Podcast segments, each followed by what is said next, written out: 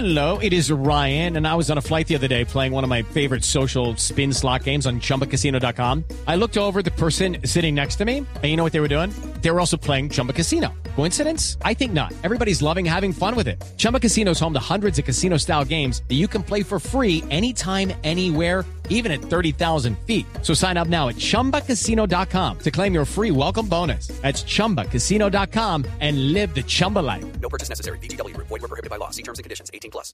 Y mire lo que me encontré a las 7 y 23 de la mañana. Oiga, acá hay por acá una alarma, espero que no sea de incendios, pero supongo que no. Pero por ahí, por ahí suena al fondo. Ojalá que eso no sea por si acaso. En todo Por si caso, acaso sí, ponga pantalones. Yo voy alistando mis chiritos por si alguna cosa pasa. En todo caso, me encontré con el Motel Álamo y les quiero contar que el Motel Álamo en la Ciudad de México está regalando 100 mil pesos a la pareja vacunada que vaya más veces en un mes a, a- a- a recorrerlo, o más bien, a tener los servicios del motel. ¿Cómo la ven? Hágame Ay, el favor. Pues. Está buena la promoción, está buena. ¿Sí? 100 mil pesitos son como 10 millones de pesos colombianos. A la pareja vacunada que más vaya al motel en un mes, está chévere. Yo me apunto a ese plan, sí, señores. No, pues. Bueno, sí, propio de usted. Voy a ir a atender el incendio un ratico, Sí. si me permite. Vaya. más bien. Está que arde. Muy bien. Juan Carlos está Sí. que arde. Mientras, mientras Juan Carlos se viste. Em, Mauricio se acuerda que había una serie, una comedia de televisión mexicana donde uno de los personajes decía, qué bonita familia, pero qué, Pero qué bonita familia. sí. Pero Sí. qué bonita. ¿Esa era la carabina de Ambrosio? Pérez. No, era una, comedia que se llamaba Mi Secretaria. Ah, mi secretaria. y yo ni me Sí, acordaba. y, y el jefe siempre decía, qué bonita familia. Bueno, pues miren qué bonita qué familia. bonita familia. Una, mu- una mujer se casó con el hombre que asesinó a su hermano.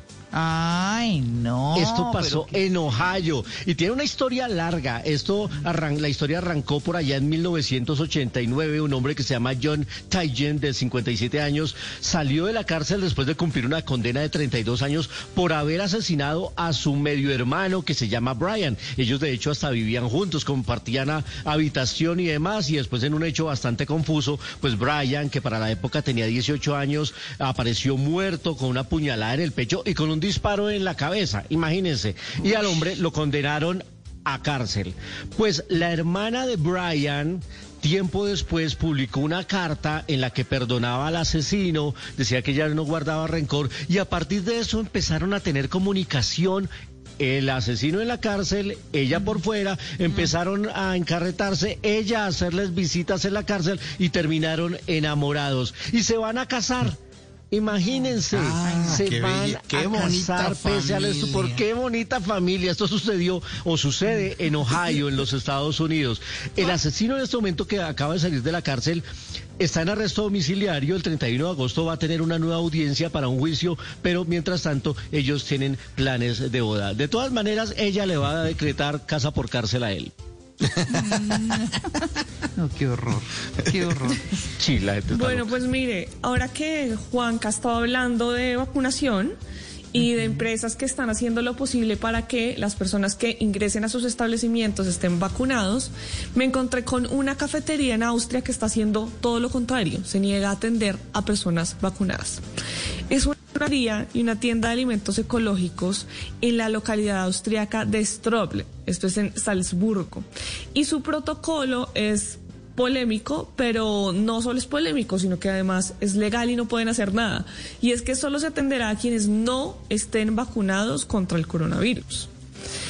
En Austria funcionan los hoteles y los restaurantes bajo una regla denominada 3G.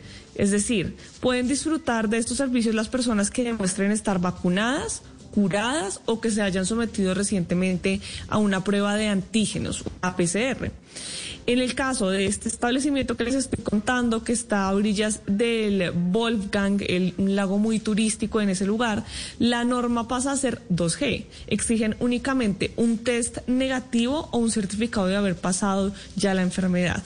Y los potenciales clientes que muestren un certificado de vacunación son rechazados como parte de la política de decisión de este establecimiento. Ay, no, Por supuesto que eso causó, causó mucha risa y además preocupación en los austriacos y entrevistaron entonces al alcalde de ese lugar en la televisión pública y lo que dijo es uno solo puede reírse de esta decisión y pedir que los ciudadanos no vayan allá. Tan en serio es esto que les pedimos que tomen las medidas de bioseguridad en serio, pero además no podemos hacer nada al respecto. Ellos pueden funcionar como determinen y cada quien va bajo su riesgo al lugar que quiera. Entonces, imagínese, es el único lugar que he escuchado que no acepta a personas vacunadas. Ay, Ay, ay. Mire lo que me encontré. Me encontré a Elton John en un restaurante en Francia a ver. y empezó a lanzar la canción que lanzó el viernes con Dua Lipa. Ah, Ah, imagínese esto. Él cogió el micrófono, el restaurante se llama Le Marit y queda en Cannes o en Cannes, frente a la isla de Cannes, y empezó a cantar la canción frente a la gente. ay no, qué delicia haber estado ahí. Oigan, oiganlo acá. Oiganlo. Entonces, la nueva versión, la canción se llama Cold Heart. La nueva versión que es Sacrifice mezclada con Elton, eh, con Rocketman de Elton John, las dos canciones de Elton John, pero canta Dua Lipa. Entonces cogió el micrófono y el pedazo donde él cantaba, cantó su pedazo y dejó el pedazo de Dua Lipa para que la gente conociera. La canción la lanzó el viernes y ayer cayó en un restaurante sorpresa a cantarla ahí. Eh, ahí va. Buenísimo. La canción es buenísima, óigala. Que es el pedacito de Rocketman.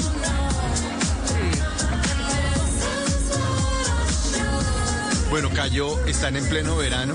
El restaurante allá averigué, los precios son carísimos. No, pues sí. Imagínese, imagínese un restaurante en el Mediterna- Mediterráneo, Mara Clara de oyentes, Sí. Llega Elton John a cantar de sorpresa. O sea, cuenta que usted esté comiendo por una pescadería, por ahí en el Espinal, y llega Elton John a cantarle de sorpresa la nueva canción que lanzó el viernes.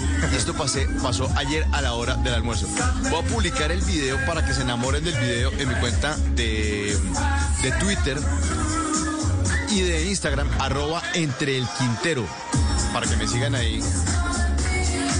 Escuchen la nueva chévere. canción. No, la canción está increíble. Si quieres se la pongo ahorita más adelante. Es esta, Sí. María Clara. Sí, óigala. porque él canta ahí un pedazo de- en buen ritmo de una canción de él.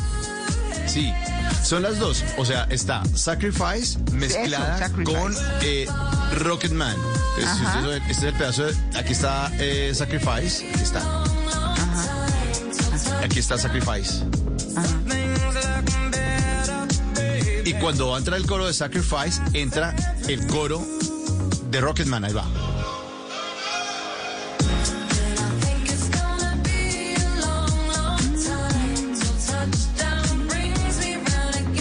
Dua Lipa. Ay, no, lo máximo, la canción está así. buenísimo. Lo máximo. La versión María Clara me encantó. Salió en Spotify, en todas las plataformas el viernes. Y él de sorpresa para promocionar la canción, eh, cantó delante de todo el mundo eh, pues su, su versión, ahí a micrófono limpio. Aquí suena. Oiga, esa, esa es de esas estrategias de redes bien Sí. pensadas. Uf, Pero María Clara, eh, ayer le decía yo a mi esposa, qué duros son los ingleses. Bueno, y los Sí. gringos también son los... Imagínense hacer esa estrategia de redes. Entonces, claro, todo fue viral. Imagínate que uno esté en un restaurante del Toño, la gente se paraba en las mesas, ¿qué es lo que está pasando? No es que el Toñón está cantando. Ay, deje sobar. No, de ser que se parece, de ser un imi. Yo me llamo Elton John. No, no, no, no, era Elton John. Y subió a sus redes esto, eh, la gente aplaudiendo, todo el mundo tomándole fotografías. Y yo decía, qué cosa tan bien pensada. La canción de 24 horas en las plataformas y el tipo, la forma de promocionar es eso. Obviamente tuvo que salir con unos gorilas de escoltas. Ahí van a ver el video, arroba entre el Quintero en eh, Twitter. eh, y síganme también en Instagram. Y está el video de los gorilas acompañándolo a la salida. Un- unos Ay, no, tipos ahí yo quiero ver parecían eso. sac- Sí, parecían sacados de, de, de, de esas eh, competencias de alterofilia de los Olímpicos. Bueno, ahí la dejo. La nueva canción que se llama Cold Heart. Elton John al lado de Dua Lipa. Suena aquí también en el Blue Jeans. Aquí está. Eso fue lo que me encontré.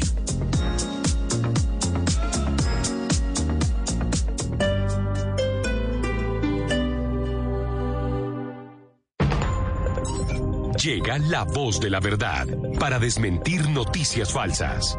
Pregunta para Vera.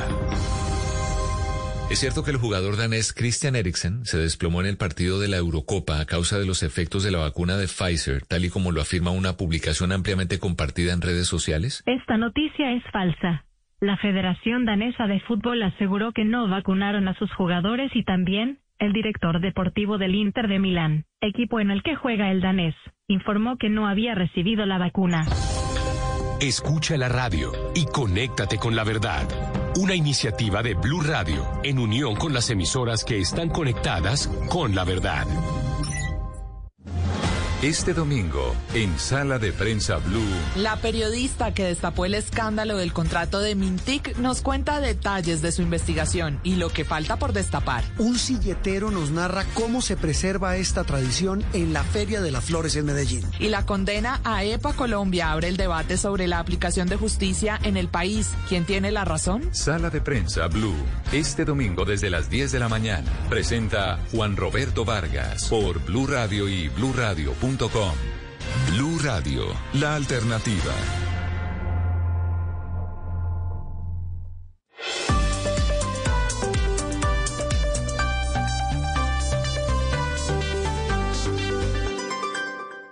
Hasta el 28 de agosto es la oportunidad para que los jóvenes inscriban su candidatura a los consejos de juventud. La Registraduría Nacional del Estado Civil da la hora en Blue Radio.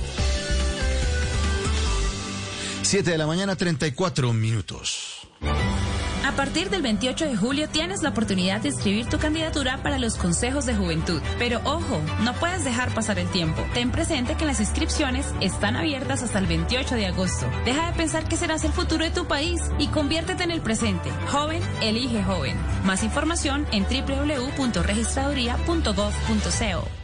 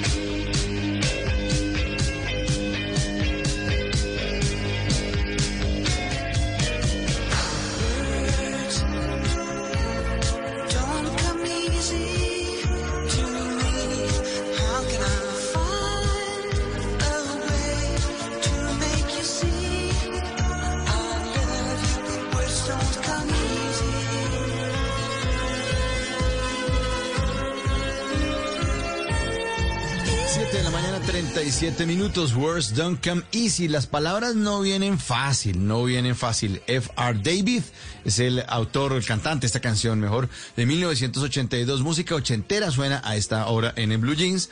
Y nuestros oyentes responden una pregunta que les hemos hecho a propósito de nuestro tema de hoy. Llamemos las cosas por su nombre. ¿Qué es realmente la dignidad? Les preguntamos. Sí, vamos a resolver esa pregunta con nuestro invitado después de las 8 de la mañana. Por ahora ustedes resuelven esta pregunta. ¿La dignidad es algo que nos merecemos o que tenemos que ganarnos frente a los demás? ¿Nos la merecemos? 46%. La tenemos que ganar 54%.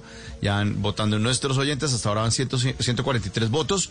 Y ustedes hacen parte de Blue Jeans a través de esta encuesta. ¿Será que la dignidad es algo que nos merecemos o que tenemos que ganarla frente a los demás? Ustedes tienen la respuesta en, en Blue Jeans.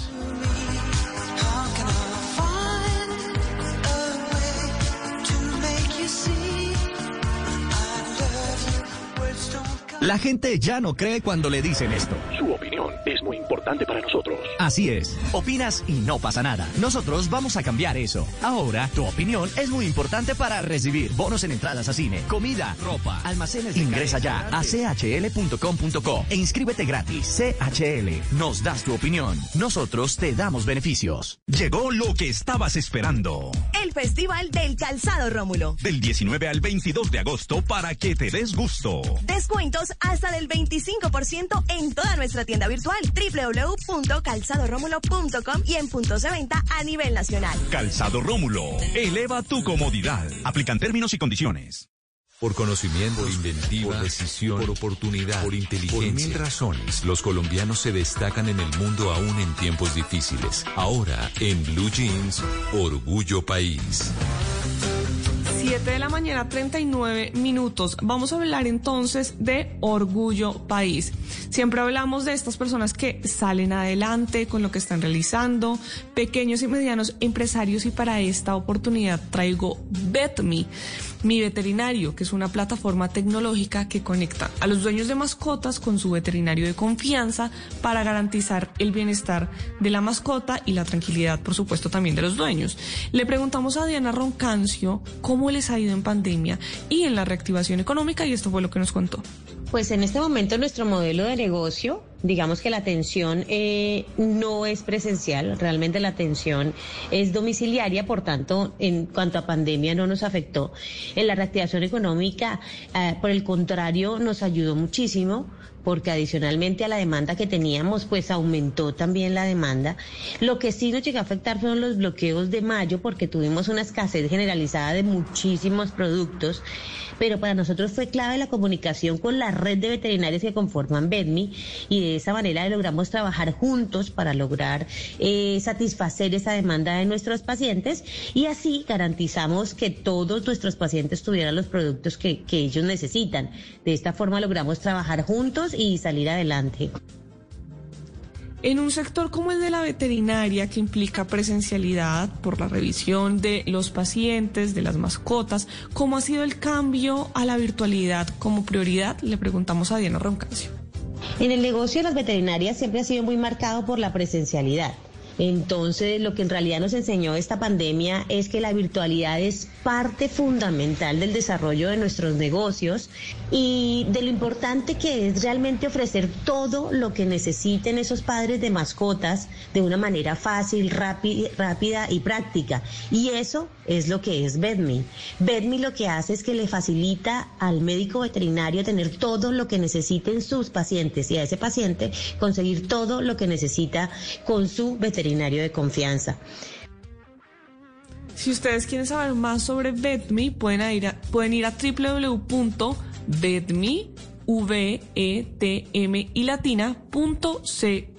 Y si usted es un pequeño o mediano empresario y me está escuchando en este momento, o si es un emprendedor que surgió en tiempos de pandemia, puede escribirme a mis redes sociales, estoy como arroba male estupinan, para que pueda contar su historia y entre todos ayudemos a construir un mejor país.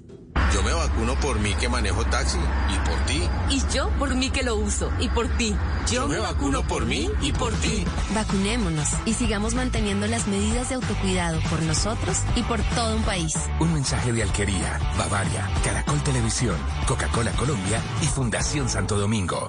El Giro fue para Egan, el Tour para Pogachar. De las tres grandes solo falta la vuelta. Y en el país del flamenco los mejores ciclistas del mundo quieren imponer su ritmo. ¿Quién lo logrará? Este año emocionate al ritmo de la Vuelta a España 2021. Del 14 de agosto al 5 de septiembre. Presenta Caracol Sports.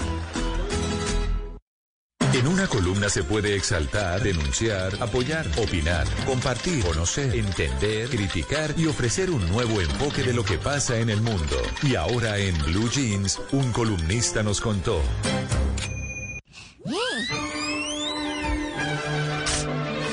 Las 7 y 43 eh, voy a compartirles una columna de Juan Manuel Ospina en el diario El Espectador, el diario de la casa, que tiene una alta dosis de pesimismo.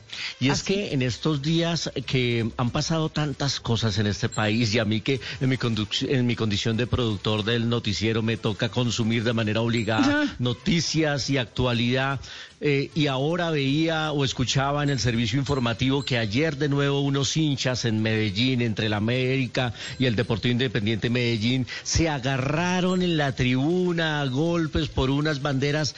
Pues coincido con lo que dice Juan Manuel Ospina, que titula su columna Murió la ilusión, la pandemia no transformó el mundo. Sí.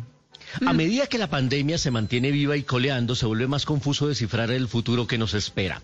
Lo primero es que se ha desperdiciado la gran oportunidad de que estos tiempos únicos hayan servido como secuela, de, perdón, como escuela de solidaridad humana, donde con mi comportamiento no solo protejo mi vida y la de los míos, sino la de mis prójimos a quienes no conozco y con los cuales me une la condición común de seres vivientes y por consiguiente mortales. Pero la realidad ha sido otra, dice Ospina, pues unos negando el peligro junto con el egoísmo de otros que solo piensan en su bienestar, aunque con ello pongan en peligro vidas de terceros, son lo contrario de la solidaridad. Parece que la mentalidad imperante, moldeada y alimentada con décadas de un individualismo egoísta, ahoga cualquier esbozo de lo colectivo, aún ante la amenaza de la muerte. Dice, los niveles de concentración, el comportamiento no varió. Es lo que dice Juan Manuel Ospina en esta columna en la que nos habla de lo difícil que se ha convertido esto. Los niveles de concentración económica, las posibilidades y calidad de vida a escala nacional e internacional se agudizaron con la anterioridad al COVID ya alcanzaban niveles que rompían los requerimientos básicos de una economía sólida y sostenible en lo social y ambiental. Pero realmente hoy nos quedamos en discursos populistas de derecha, de izquierda. Además, habla del tema de la vacunación, eh, Ospina, en esta columna, y dice... El nivel de comportamientos individuales se agrava por la resistencia de muchos a vacunarse, por razones religiosas, políticas o simplemente ignorancia. Y todo ello coronado por la crisis de la gobernabilidad e institucionalidad mundial, totalmente desnudada por la pandemia, donde el caso más patético e ilustrativo es el de la Organización Mundial de la Salud. Y sigue haciendo un esbozo de cómo, infortunadamente, después de año y medio de pandemia, de crisis mundial, realmente los comportamientos humanos no cambiaron o se agravaron. En mi caso, y esto ya es opinión personal, después de ver cómo después de 500 días de no tener público en los estadios, volvimos y los y unos hinchas casi matan a otro a patadas y pisoteándole la cabeza contra la tribuna. Después de ver los desmanes que hemos visto en las concentraciones de protesta, yo salgo a la calle y veo las estaciones de Transmilenio destruidas. Después de ver como una niña Sara Sofía, no sabemos dónde está, si la mataron, si la botaron a un río o no, y casos tan escalofriantes como esos que se repiten. De vemos cómo asesinan a unos policías por una requisa. Yo digo, definitivamente, Ospina tiene razón. La pandemia no transformó al mundo. Antes, cuando arrancábamos estos programas, mirábamos con ilusión y con romanticismo y proponíamos temas para decir, vamos a ser mejores seres humanos, esta pandemia, esta pandemia nos va a cambiar. Pero usted sale a la calle y la ira con la que de manera eh, frenética los conductores están agrediéndose y atravesándose el carro, realmente creo que perdimos el tiempo y, me siento muy desilusionado. Yo siento, como decía el, eh, realizador Luis Ospina en uno de sus documentales, la desazón suprema. Claro, es que Luis Carlos, eso que, usted está leyendo en esa columna tan interesante, eh, me recuerda como cuando ya empezó ese movimiento otra vez mayor de carros y demás en las calles, que yo lo he comentado aquí muchas veces, que no le dan a uno el paso, que lo cierran, que aceleran si ven que se va a meter al carril, todo eso y uno dice, desde ese día dije yo, esto no cambió, o sea, no pasó nada. La gente sigue siendo lo mismo y la conclusión en, en lo personal es que definitivamente el mundo, al mundo no necesariamente lo cambia un líder multitudinario. Al mundo lo cambia el liderazgo de nuestras propias vidas, de nuestra propia alma o lo que quieran llamar, espíritu, como quieran, y, e ir cambiando uno mismo para que el entorno vaya cambiando y así se vaya multiplicando. No hay de otra manera. Es decir, estas cosas, olvídese, o sea, yo, yo de verdad veo a una gente todavía en unas condiciones de trato, de comportamiento, de todo, que uno dice, no, esto sigamos haciendo la vida lo mejor que podemos con nosotros y nuestro entorno, eso es. Sí, a veces, a veces creemos, a veces creemos, Mara Clara, Luis Carlos Oyentes, que las, las condiciones precarias lo hacen aprender a uno, ¿no? La letra con sangre entra y bueno, ese tipo de cosas. Ah, ah. Y, y uno creería que, que la humanidad mejora cuando hay ese tipo de sacudones, pero aquí este no fue el caso. Y me acordaba yo hace unos años eh, la, la- la- el tema de las Torres Gemelas y los atentados. Entonces Estados Unidos estaba tratando de armar un bloque en Europa para atacar el Medio Oriente y vamos por Osama Bin Laden y Batán. Y me acuerdo que Alemania dijo, no, yo no me monto en esa. Claro, después de la Segunda Guerra Mundial dice, no, no, no, la destrucción no es buena idea, guarden las armas, por favor, por favor, no desenfunden. Eh, no se meten en eso porque saben que las guerras, eh, la- los, las catástrofes naturales como los terremotos, bueno, ese tipo de cosas que ponen a la humanidad contra las cuerdas, simplemente eh, la hacen cambiar. Pero aquí no fue el caso. O sea, los seres humanos seguimos iguales de testarudos y de hartos y con todos los defectos, con pandemia encima, con muertos, con todo. No, no nos importó. La misma vaina. Exactamente, valdría la pena eh, que esta columna nos ayude a hacer una reflexión interior, eh, personal o familiar de- después de la pandemia. ¿Cómo cambiamos o no? Dice Ospina cerrando su columna, no todo está perdido, pero requiere una decisión universal y radical para la cual no parece haber condiciones en un mundo que está sumido en la completa inconsciencia y decadencia semejante a la que acompañó la caída del imperio romano. Acá, más que un imperio, lo que está en peligro es la continuidad de la vida, no solo humana. Así cierra la columna Juan Manuel Ospina. En el diario El Espectador murió la ilusión, la pandemia no transformó al mundo. Es un poco pesimista, pero también reflexiva, porque si algo tan grave, algo que arrodilló al mundo entero como esta pandemia, no nos hizo cambiar, no nos hizo ser un poquito mejores seres humanos, me preocupa el futuro de nuestros hijos.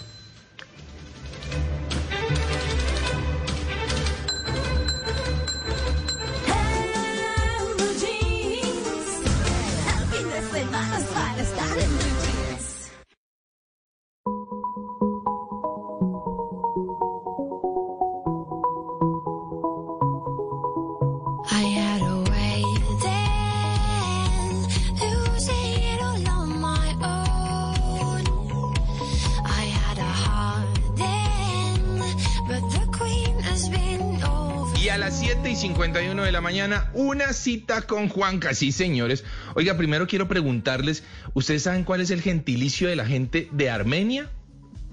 Cuyabros, ¿no? Armenios, ¿no? Sí, bueno, y, y- y algo así, su merced, porque es que, pero, pero realmente no, la gente de Armenia dice, no, nosotros no somos cuyabros, somos armenitas. ¿m? Cuyabro era un término despectivo con el ¿Ah, que la sí? gente de Calarcá se Uy, refería a la gente de Armenia. Ay, no, no, no, pena. pero todos los conocemos así. Todos Sí. creemos que es cuyabro porque es, es lo popular. Pero, pero digamos que hay una corrección que se viene intentando en Armenia justamente para que, para que se les llame armenitas. Sí, Además, es como la, era de la hecho misma forma en que le decimos a los de Huila Opitas y a los eh, tolimenses los pijaos. sí, así. sí. Correcto, tal cual. De hecho, Cuyabro era una vasija natural que se daba en un árbol, así que realmente era una cosa bonita. Pero bueno, fue una, fue una discusión interesante. Oiga, una cita con Juanca y es que eh, un señor se comunicó conmigo justamente para decirme, yo tengo una innovación chévere y cuando me la comentó yo le dije, oiga, Dubán. Mm, yo quiero, yo quiero emprender, hermano, yo quiero armar un barcito así todo loco, eh, una cosa desordenada que se llame el trencito melgareño. Yo no sé si ustedes quieren ir a mi bar, pero, pero sí quiero que se llame así. El- sí, no, va a estar chévere su merced, eso sí va a estar chévere, tubos por todo lado, una cosa loca. El trencito melgareño, ¿no? Entonces le pregunté a Dubán, em, ¿qué debo tener en cuenta para mi aviso? Para poner mi aviso del trencito melgareño. Pues este man se la sabe todas en términos de avisos, tiene una empresa que se llama Avisos Graphic, así lo encuentran en redes sociales, y esto fue lo que me, eh, lo que me contó.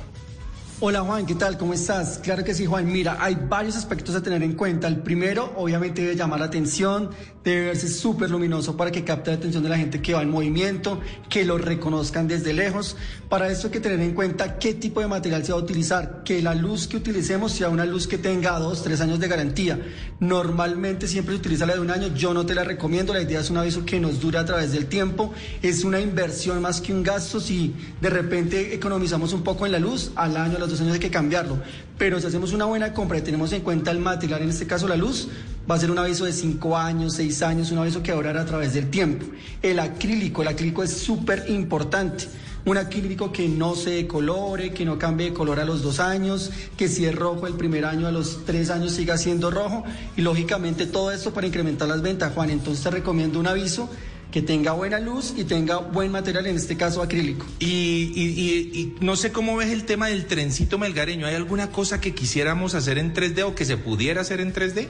Claro, la idea es hacer el trencito que cada parte tenga su 3D y sería muy chévere, muy agradable poder colocar algo en RGB. ¿Qué es RGB? Que cambie de color. ¿Qué significa esto? Que si yo tengo mi tren y logro tener un comportamiento de color, voy a hacer que visualmente parezca que está en movimiento. Hasta podemos meterle un motor a las ruedas, podemos hacer que sea dinámico. La idea, como te digo, Juan, es un aviso que se destaque del resto y lógicamente el 3D siempre tiene que estar presente ahí. Oiga, su merced, yo no sé si va a ser muy mañé mi barcito, ¿no? O sea, no sé si, si esa descripción va a ser como muy mañé, pero yo sí los invito a todos a mi barcito. Esto va a ser loco, les, les aseguro que la van a pasar muy bien, pero fíjese que uno no tiene presente a veces la importancia de un buen aviso en su negocio y ahorita que tanta gente está emprendiendo eh, y no necesariamente en lo digital, sino que quieren puntos físicos, pues ténganlo presente porque vale la pena tener algo que sea vistoso, algo que llame la pena y hacer las cosas bien. Así que bueno, esto fue lo que me encontré en una cita con Juanca. Y si ustedes tienen cualquier cosa en innovación, en tecnología, algo caliente por allí también, ¿por qué no? Eh, pueden entrar a mi cuenta de Instagram, arroba de viaje con Juanca y pedir una cita con Juanca.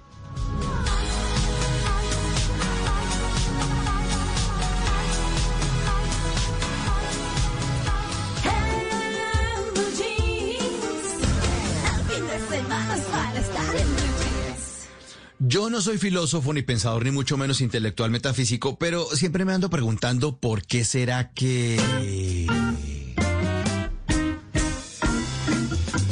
Oiga, ¿por qué será que Messi salió chillando del Barcelona el lunes y el martes ya estaba toteado de la risa en París saludando a su nuevo equipo? O sea, lágrimas de cocodrilo Pero argentino, ¿qué es total, eso? total, Sí, señor. total. Me voy.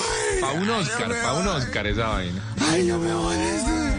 Ay, no voy a llorar. Ay, míreme cómo estoy llorando, míreme. Y al otro día, hola, hola, hola, buen- eh, bu- buenas, buenas, ¿cómo están? Nuevo equipo. Qué alegría, ya traje el traste. Mm. Sí, sí, bonjour, bonjour, bonjour.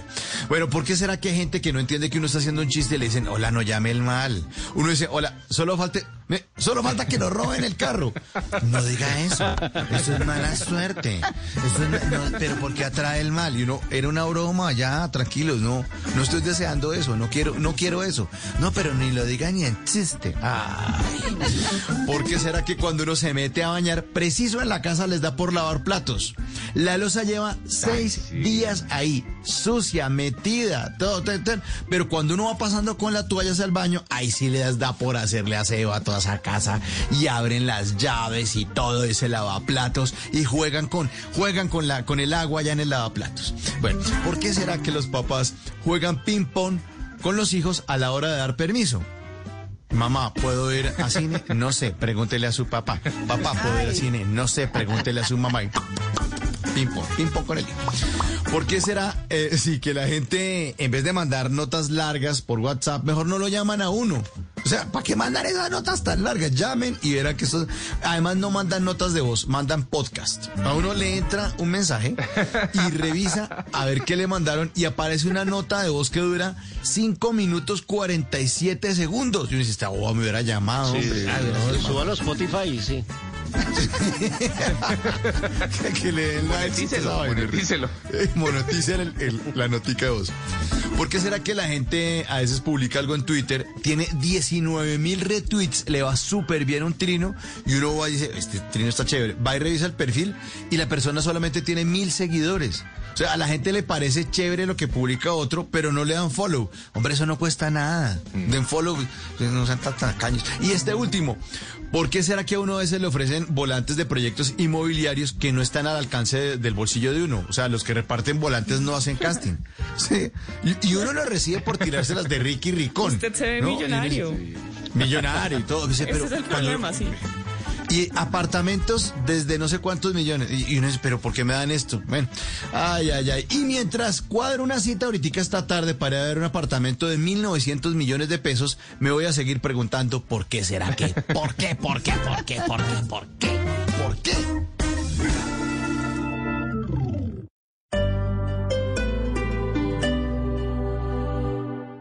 El Ballet Folclórico de la Universidad de Guadalajara regresa a Colombia para presentar su espectáculo Corazón de México.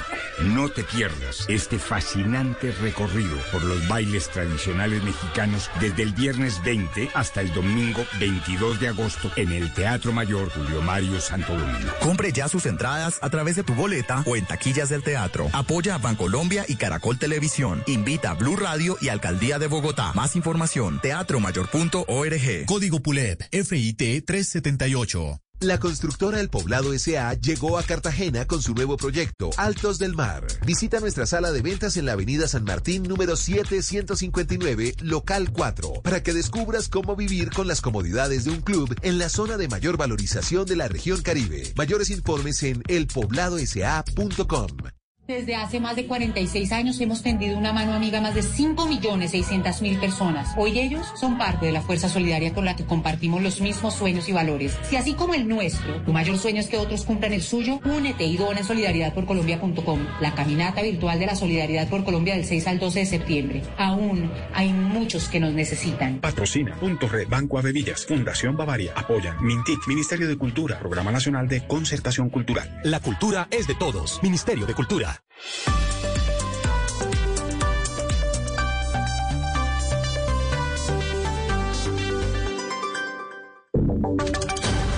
Voces y sonidos de Colombia y el mundo en Blue Radio y bluradio.com, porque la verdad es de todos. La noticia del momento en Blue Radio. 8 de la mañana en punto. A los 75 años de edad falleció el histórico jugador del fútbol alemán Gerd Müller, el hombre que tiene en su marca nada más ni nada menos que más de 700 goles como profesional. Nos conectamos con Sebastián Vargas. Sebastián, ¿qué información se tiene hasta este momento? José Oyentes, Müller, el torpedo, como fue conocido el mundo futbolístico, ha fallecido a los 75 años de edad a causa de un cáncer que lo aquejaba desde el año 2015, con 14 anotaciones en los mundiales de 1970 y 1974. Fue el máximo goleador de este certamen hasta el año 2002, cuando fue superado por Ronaldo el fenómeno con la selección de Brasil. Müller jugó 580 partidos, 523 goles marcó, hizo además 104 asistencias, ganó una Copa del Mundo en 1974 con Alemania y con esa misma selección una Eurocopa en 1972. Además consiguió un balón de oro, ganó tres ligas de campeones con el Bayern Múnich y con ese mismo equipo de Baviera ganó cuatro Bundesliga. Paz en la tumba del torpedo, uno de los grandes goleadores en la historia del fútbol mundial. Uno de los grandes e históricos del fútbol mundial pasa en su tumba también para Gerd Müller. Cambiamos de tema y ahora hablamos de noticias en Colombia, porque mucha atención, cuando acabe la Feria de las Flores en Medellín, a los mayores de 30 años se les pedirá estar vacunados para ingresar a restaurantes y estadios. En estos lugares comenzarán a solicitar el carnet de vacunas. Ese pasaporte les va a permitir el ingreso a las personas que estén vacunadas. Natalie Giraldo tiene toda la historia a esta hora.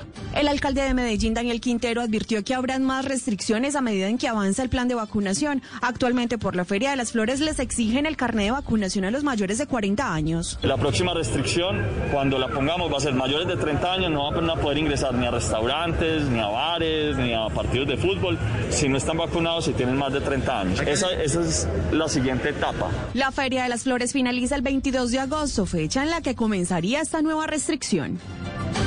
Gracias Natalie, estamos muy pendientes entonces de esa decisión que se acaba de tomar en Medellín. Entre tanto, el defensor del pueblo solicita medidas urgentes para evitar crisis sanitaria por dificultades en la disposición de basuras en el departamento de Santander. Cristian Santiago, ¿qué más dice la Defensoría del Pueblo a esta hora? José David, el defensor nacional del pueblo, Carlos Camargo, ha expresado su preocupación frente a la eventual crisis sanitaria y a las consecuencias que pueda traer para la salud el cierre del relleno sanitario El Carrasco. Exhortó además a las alcaldías municipales y a la gobernación de Santander, así como a las autoridades ambientales y la ANLA, para que de manera conjunta se brinde una solución oportuna para atender la emergencia que hoy viven 16 municipios que disponían los residuos sólidos en ese relleno sanitario. De manera específica, el defensor hizo un llamado a las alcaldías de Bucaramanga, Betulia, California, Charta, El Playón, Florida Blanca, Girón, Lebrija, Los Santos, Matanza, Piedecuesta, Río Negro, Santa Bárbara, Suratá, Tona y Zapatoca para que activen planes de contingencia que garanticen la recolección de los residuos y además una disposición final de los mismos en sitios que estén autorizados por la autoridad ambiental.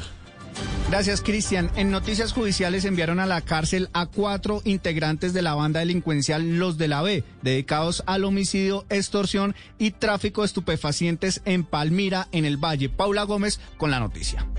Hola José David, buenos días. Sí, mire, ellos fueron capturados en medio de ocho allanamientos en el municipio de Palmira y también en otras zonas eh, también de este punto del departamento del Valle del Cauca, como es el municipio de El Cerrito. Se trata de alias Alexis Gaula, quien sería uno de los líderes de esa estructura delincuencial, al igual que alias Bachilo, alias Taylor y también Luis Orlando Mosquera, alias Lucho. Las autoridades en las últimas horas han logrado precisamente que un juez le dicte la medida de cárcel a estas personas por delitos como homicidio, también tráfico de estupefacientes y extorsión. El director seccional de Fiscalía, John Freddy Encinales. Es darle las gracias a las víctimas y se un llamado a todas las víctimas de estos sujetos para efectos de que vayan a nuestra institución, tanto a la Policía Nacional como a la Fiscalía General de la Nación, a denunciar. Durante los operativos también fueron incautadas dosis de cocaína, marihuana, cartuchos de diferentes calibres y equipos de comunicación.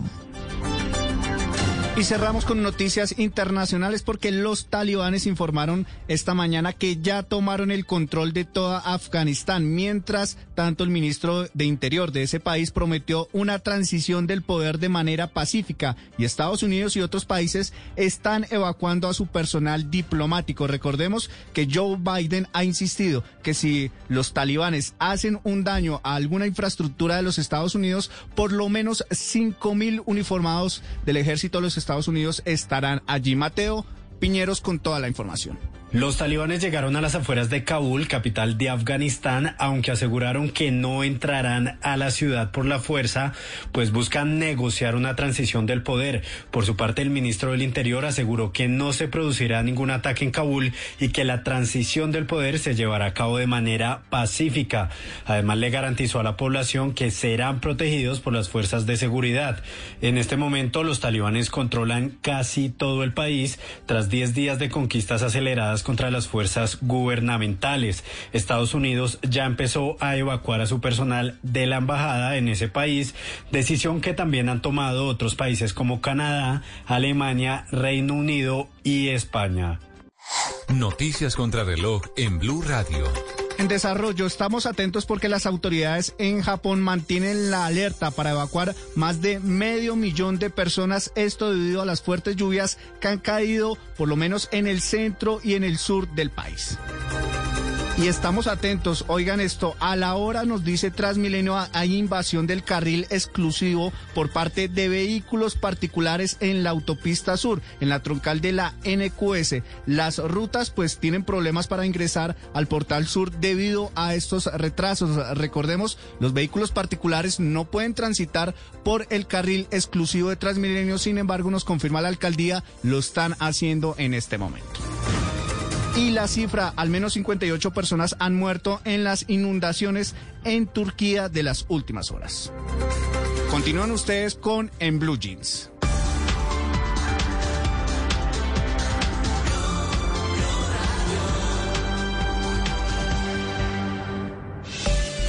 A esta hora, Interrapidísimo entrega lo mejor de ti. En Blue Radio son las 8 y 8 de la mañana. Nos sentimos orgullosos de seguir entregando lo mejor de Colombia, su progreso. Somos la entrega de los que se sienten soñadores, los optimistas y también de los trabajadores, que con el tiempo lucharon por su independencia y lo lograron. Llevamos 32 años entregando lo mejor de los colombianos en cada rincón del país. Y no pares de sonreír, es la esencia de nuestro país. Entregamos lo mejor de ti. ¿Qué tal una deliciosa torta? Unos ricos pastelitos, unas exquisitas galletas, un pan calientico, con harina de trigo, los farallones. Y es rico alimento, suave, rendidora, gustadora. Con el trigo de las mejores cosechas, harina Los Farallones. Calidad y rendimiento inigualable. Trabajamos pensando en usted. Este domingo, en Sala de Prensa Blue. La periodista que destapó el escándalo del contrato de Mintic nos cuenta detalles de su investigación y lo que falta por destapar. Un silletero nos narra cómo se preserva esta tradición en la Feria de las Flores en Medellín. Y la condena a EPA Colombia abre el debate sobre la aplicación de justicia en el país. ¿Quién tiene la razón? Sala de Prensa Blue. Este domingo desde las 10 de la mañana. Presenta Juan Roberto Vargas por Blue Radio y BlueRadio.com. Blue Radio, la alternativa. Llegó lo que estabas esperando. El Festival del Calzado Rómulo. Del 19 al 22 de agosto para que te des gusto. Descuentos hasta del 25% en toda nuestra tienda virtual www.calzadoromulo.com y en puntos de venta a nivel nacional. Calzado Rómulo, eleva tu comodidad. Aplican términos y condiciones.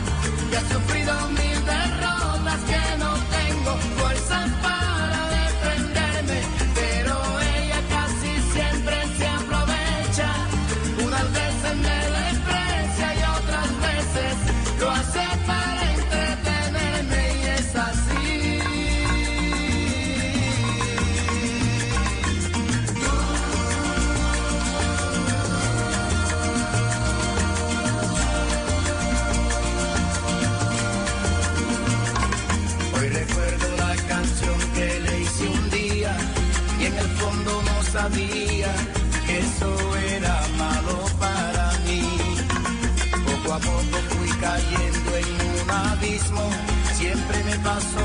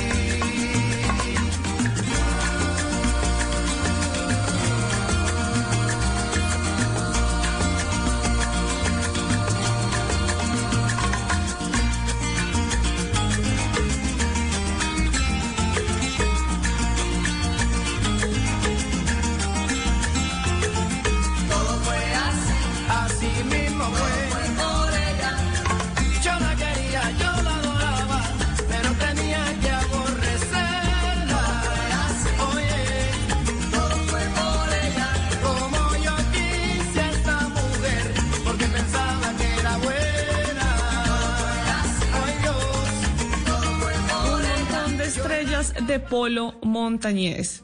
Lo conocemos bastantes por esta canción muy reconocida de un cantante cubano que murió en el año 2002 en un accidente y que tiene esta canción insignia que además me hace pensar mucho en las personas que pierden su dignidad por amor, porque dice que ha sufrido mil derrotas, que no tiene fuerzas para defenderse, pero que ella casi siempre se aprovecha y que además lo desprecia. Pero él está enamorado. ¿Y cuántas veces perdemos la dignidad por amor? Y no está bien, todos debemos darnos el lugar que nos corresponde, pero ¿cuántas canciones hay de personas que perdieron su dignidad por amor? Muchísimas. Todas. Y además, María, María Clara, Malena, y además hay gente que en serio eh, pierde la dignidad y los que estamos a los lados les decimos, oiga, pero venga, ya quítese el disfraz de oruga, ya tranquilo, no tiene que arrastrarse. Mire lo que le están haciendo. No, yo sé que ya va a cambiar en algún momento. Eh, Se ponen ahí en, en todos polo montañés y uno no, no, el amor es ciego, dicen por ahí. Uno no, Sí, pues no le paran bolas. Sí, pues hay que aprender, hay que aprender. Hay que aprender, pero bueno, Polo Montañés de una tusa sacó una canción increíble que estamos escuchando en este momento. Algo le sacó a la tusa. Sí. Aprenda usted de Polo Montañés y sáquele algo a su tusa. Una campaña de Blue Jeans. Ahí está, un montón de estrellas de Polo Montañés.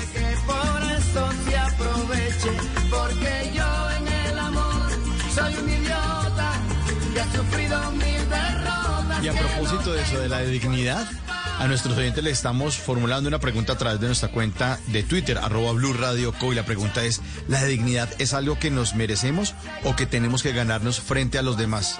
Están empatados nuestros oyentes, los que dicen que sí, que no. ¿La merecemos 51%? ¿La tenemos que ganar 49%? Ahí están votando nuestros oyentes en esta mañana de Blue Jeans.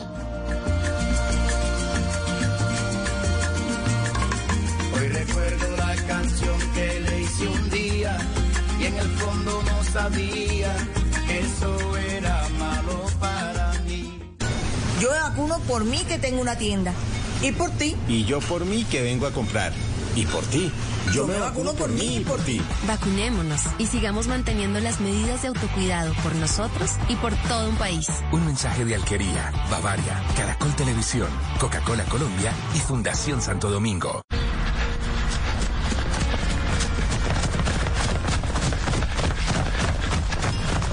Héroes no corren solos. Inscríbete en la carrera virtual por los héroes 10K o 3K de la Corporación Matamoros este 28 y 29 de agosto y apoya a los miembros de la Fuerza Pública heridos en acción y a las familias de los fallecidos. Inscríbete en www.carreraporloshéroes.org. Corporación Matamoros. 35 años. Esta es la historia de Andrés Ferreira y Brian Galindo, dos bebés que por un error fueron intercambiados al nacer. El pobre se fue con los ricos y el rico con los pobres. Este par vivirá un intercambio de suerte que les cambiará la vida. Nuevo rico, nuevo pobre. Gran estreno este miércoles después de La Reina del Flow 2 por Caracol Televisión. Tú nos ves, Caracol TV.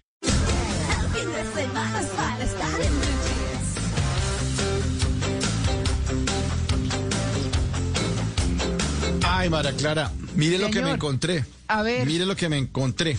¿Usted oyó esta canción?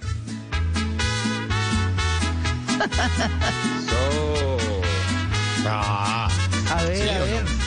Espero que me he identificado. que tu amor otro le vas a brindar. Sí. Claro. Pues me encontré unas gaviotas eh, que parecían gaviotas traidoras, pero no lo eran. Era un par de gaviotas que estaban en una localidad que se llama Ayr en Escocia. Ajá. Una gaviota se mete a un negocio de estos, hagan de cuenta como una, um, una especie de Oxxo, a robarse unas papas. O sea, la gaviota se asoma en la Uy. puerta y entonces dicen, "Ucha, como papitas, ¿qué me provoca? Y entra y con el piquito, ¡pin! Se roba el paquete de papas y se larga. Y va y se lo comparte con otra gaviota allá afuera. Gaviotas traidoras. Esto ocurrió en Escocia. Les voy a poner ¿sabe a qué es lo publicar que el video. pasa? Que hay Señora. gente que tritura las papas de paquete y se las pone. Entonces Mm. se familiarizan y aprenden a identificar, me imagino. Sí, sí, Con sí. razón, con razón. Bueno, en mi cuenta de, de Twitter, arroba entre el Quintero, les voy a poner la imagen de la, de la, de la gaviota traidora robándose las papas de este sitio, de este supermercado, y Ah. saliendo con las papas, o sea, además un tumbe porque es que se asoma y mira a ver cómo se las tumba. Y tan, tan, tan, y mira para los lados y pip, pip, pip, Calculado, pip, pip. todo Coge- calculado. sí, calculadísimo. Coge con el pico y pin, para afuera y a comerse las papitas con la otra gaviota traidora allá en la puerta de ese local comercial. Síganme ahí en eh, mi cuenta, arroba entre el Quintero en eh, Twitter y también si quieren seguirme en Instagram, hay unos memes chéveres en arroba entre el Quintero. Eso fue lo que me encontré, una gaviota traidora. Gaviota que tu amor a otro le vas a brindar. A ver, Valera. Bueno, pues mire lo que yo me encontré. Hay un auge de entrevistas de trabajo extremas. Y entonces han analizado por qué pueden ser negativas para las empresas y también para los trabajadores. Resulta que mm, una persona que se quedó sin empleo dura- durante la pandemia, como muchas, en Estados Unidos, en Indiana, eh, publicó en redes sociales lo que le sucedió durante su proceso de contratación para un nuevo cargo al que quería acceder. Entonces cuenta que primero empezó el proceso, ustedes saben que la mayoría de las empresas no contratan directamente de una, sino que hacen un proceso de varias entrevistas, de assessment, de exámenes médicos, bueno, hay, hay unos pasos que hay que dar. Pues resulta que ella empezó la primera entrevista, le fue bien, la segunda le fue bien, la tercera le fue bien, la cuarta le fue bien, la quinta le fue bien, y cuando llegó a la sexta dijo, ¿qué es esto, por Dios? Entonces llamó a la empresa y dijo, bueno, yo ya quiero saber qué ha pasado porque he estado en seis entrevistas y no me han dado ninguna razón. ¿Qué sigue después de la sexta entrevista? Y le dijeron, no, todavía no sabemos. Y ella desistió de ese cargo, pero empezó a formar en redes una comunidad de personas a las que les ha sucedido lo mismo en diferentes lugares del mundo y entonces los expertos en contratación están hablando de cómo esto puede perjudicar a una empresa y a los solicitantes, porque después de seis entrevistas los solicitantes ya están cansados, ya tienen que pedir muchos permisos en su trabajo actual si es que están contratados, pero además de eso ven a la empresa como una empresa que no es lo suficientemente seria para tomar una decisión rápido. Entonces es una tendencia que se está viendo en algunos mercados, pero que no es tan positiva para las empresas ni tampoco para los trabajadores. Uno entiende que cada empresa quiere llevarse al mejor, contratar a una persona que pueda desempeñarse correctamente, pero más de seis entrevistas ya no es tan positivo para ninguna de las dos partes y esto es lo que se conoce ahora como entrevistas de trabajo extremas y espero que no le pase a ninguno de ustedes porque que maluco estar uno en seis entrevistas y que todavía no le digan nada, luego siete, luego ocho, pues ya esos son bastantes meses perdidos. ¿Qué está de moda? Usar tenis todos los días, vivir en el campo, los carros eléctricos, cultivar verduras, viajar por carretera, clases de culinaria, el streaming, las camisetas, usar poco maquillaje, jeans de colores, los sueldos, los colores no importa lo que sea. Si está de moda, está aquí. Tener gatos, caminar descalzos en el prado, montar en bici. Ahora en Blue Jeans está de moda. ¿Qué está de moda? Vamos a hablar de tendencias en diseño de interiores. No sé si ustedes tienen algún estilo para decorar su apartamento o su casa, pero hay bastantes para el 2021. Está, por ejemplo, la decoración minimalista y ya hemos hablado en esta Yo pensé que iba a hablar de el calzoncillos. minimalismo. Sí, yo también ya estaba listando los. Sí, porque decoración bueno, exterior y vamos. Sí, o de encajes, una anotar. cosa. Tenían ya listo el lápiz. sí. bueno, no, lo siento, los decepcioné. Pero hay personas a las que sí les interesa el diseño de interiores de sus apartamentos o de sus hogares, no solo de los otros interiores. Entonces, el minimalista, que sería un poco el estilo de, de Juanca en otro sentido, o en su casa también, puede Sí. ser, ¿no? Eh, Está muy de moda, pero también la decoración rústica, moderna, que tiene bastante madera, o el estilo de decoración industrial, que tiene que ver mucho con los grises, o la decoración étnica o boho chic, o el wabi sabi o la mediterránea. Pero para no confundirnos con todos estos nombres y tipos de decoración, pues entonces llamamos a un experto y le preguntamos sobre qué está de moda en el diseño de interiores y cómo es ese concepto de eco-friendly. Omar Castaño, arquitecto y diseñador especializado en interiores e inmobiliaria. Las tendencias de diseño interior para el año 2022 girarán en torno a la sostenibilidad, con el uso de materiales reciclables, autosostenibles y biodegradables, para beneficiar una economía circular, en la cual se involucre al usuario con el contacto directo con la naturaleza, donde entra el diseño biofílico y el desarrollo de proyectos dirigidos a crear ambientes urbanos con intervenciones naturales, donde el concepto eco-friendly será cada vez más escuchado. El concepto eco-friendly es lo que va a estar de moda en el 2022 para la decoración de interiores, así que si usted quiere añadir algo nuevo a su apartamento o a su casa, piense en piedras naturales, en mármoles, en madera. Y bueno, hasta aquí les traigo esta sección de lo que pueden encontrar en el diseño de interiores y de cómo pueden ir pensando el 2022 para su casa. La regamos con todo. De locos nos vamos a poner en Asados por Colombia. Recorremos Antioquia, el eje cafetero y el Valle del Cauca. Nos esperan sus paisajes, su cultura y, obvio, los asados colombianos. 8 y 24 vamos a hablar de lo que tienen las plataformas en su contenido. Esto le puede interesar a Mauricio, usted que es un eh, maestro del arte del asado. Pues bueno, hay un argentino que se llama Luciano Luchetti, que tiene un programa allá en la Argentina que se llama Los Maestros del Asado. Y el hombre se vino a Colombia para recorrer el país y descubrir aquí cómo hacemos nuestros propios asados. Y entonces está en el eje cafetero, también estuvo en Antioquia y en el Valle del Cauca. Y pudo realizar con ese recorrido audiovisual una serie de nueve ep- episodios que se llama Asados por Colombia. Lo pueden ver a través del canal Food Network, que hace parte de la cadena Discovery, y ahí lo pueden ya encontrar. El Lucha Luchetti, como le dicen en Argentina, de Locos por el Asado, y viendo cómo esa delicia de carne. Uy, no, no, no, no, no, no sé, uno termina con hambre de ver estos programas y haya almorzado realmente. ¿Sabe qué? Porque además, en toda la, eh, María Clara, perdóname, en todas las regiones hacen los asados diferentes, ¿no? Claro, por supuesto, y hay salsas distintas. Lo que eh, distintas. Lo que les quiero decir es que ellos eh, sacaron recientemente un libro donde hay unas salsas buenísimas para que lo consigan. Eso. Ay, qué bueno. Bueno, Sí. por lo pronto yo doy fe que Mauricio es un maestro del asado. Eso sí, sin No, duda, eh, experto maravilloso. Bueno, locos Me por el asado y asados por Colombia en el canal eh, de Discovery que se llama Food and Network. Y a los que les gusta la realeza y la moda, miren lo que les tengo. El mundo los mira y ellos saben qué funciona y por qué. She arrived this fluorescent color. I mean, God, she wanted to have fun.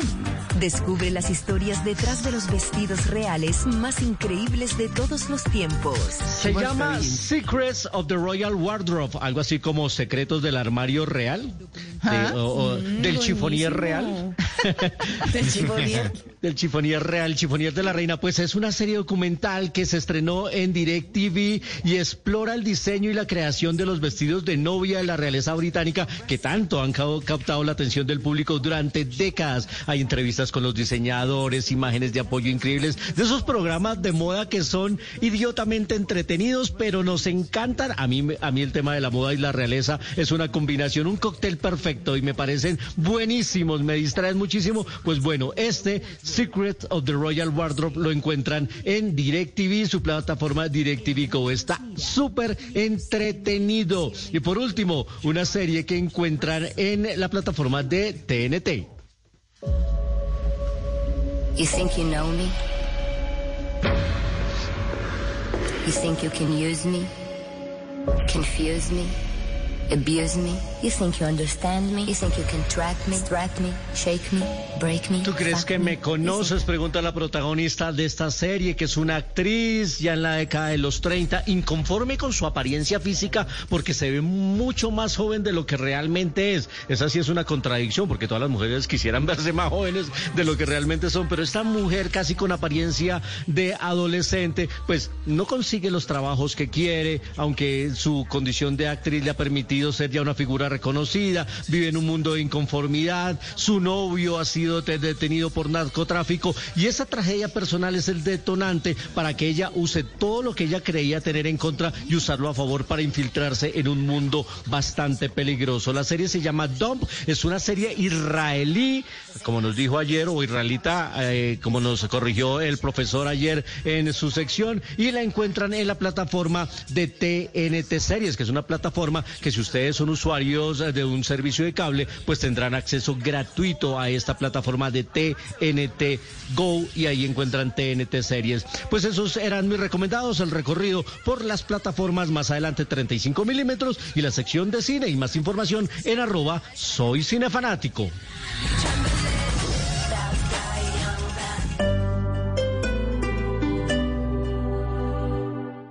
Este domingo en Encuentros Blue, Verdades que Liberan con Leonardo Cristus. Diseño para todos. El trabajo en territorio con los niños de Bojayá. Héroes de honor. Ejemplo de superación personal y más en Encuentros Blue. Para vivir bien. Blue Radio. La alternativa. Si es humor. La ministra Budime, una plata para unos buenos fines. En Volata, Santa Fe y Nacional. En estadios sus hinchas oirán. Pero en radios, en Bogotá el atraco. No rebaja con quien va caminando. Cuadra en caja y Oscar Iván Zuluaga. Pide entrada a ver si el Espina paga su quemada. Pero esto va a cambiar. No, no, no, no. Sueñe despierto que no, que no, que no, que no. ¿Por qué? Señor, con mil disculpas nuevas, nos quieren gobernar, borrando claras pruebas, nos quieren gobernar, como él son su cueva, nos quieren gobernar, y el pueblo de una se deja gobernar. Por embarrada nos quieren gobernar, desde ministro, alcalde y presidente, hasta el pueblo que a sus dirigentes los elige aunque estos no sepan gobernar. Sí, Voz señor. Populi, de lunes a viernes desde las 4 de la tarde. Si es opinión y humor, está en Blue Radio, la alternativa.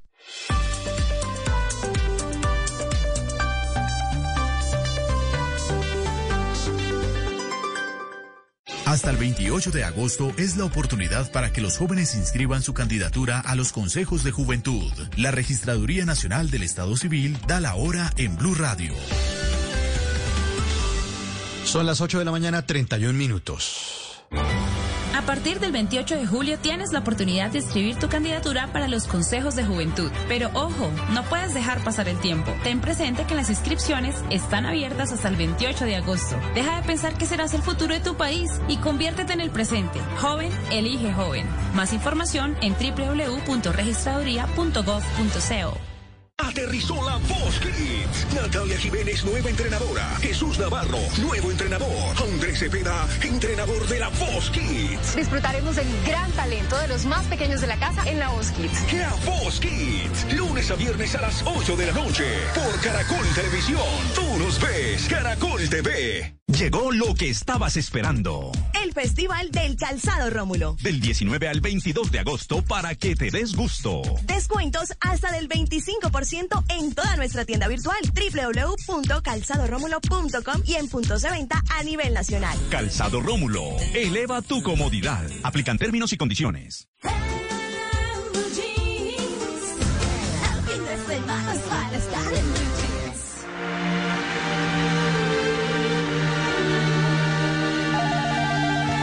Hola. ¿Qué nos está pasando?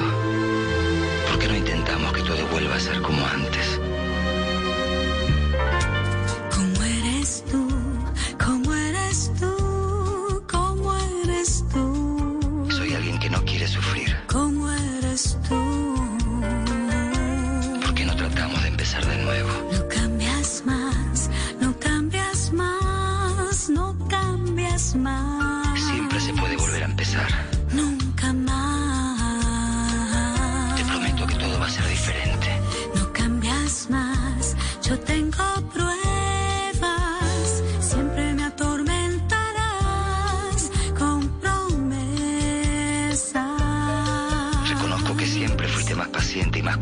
Que yo.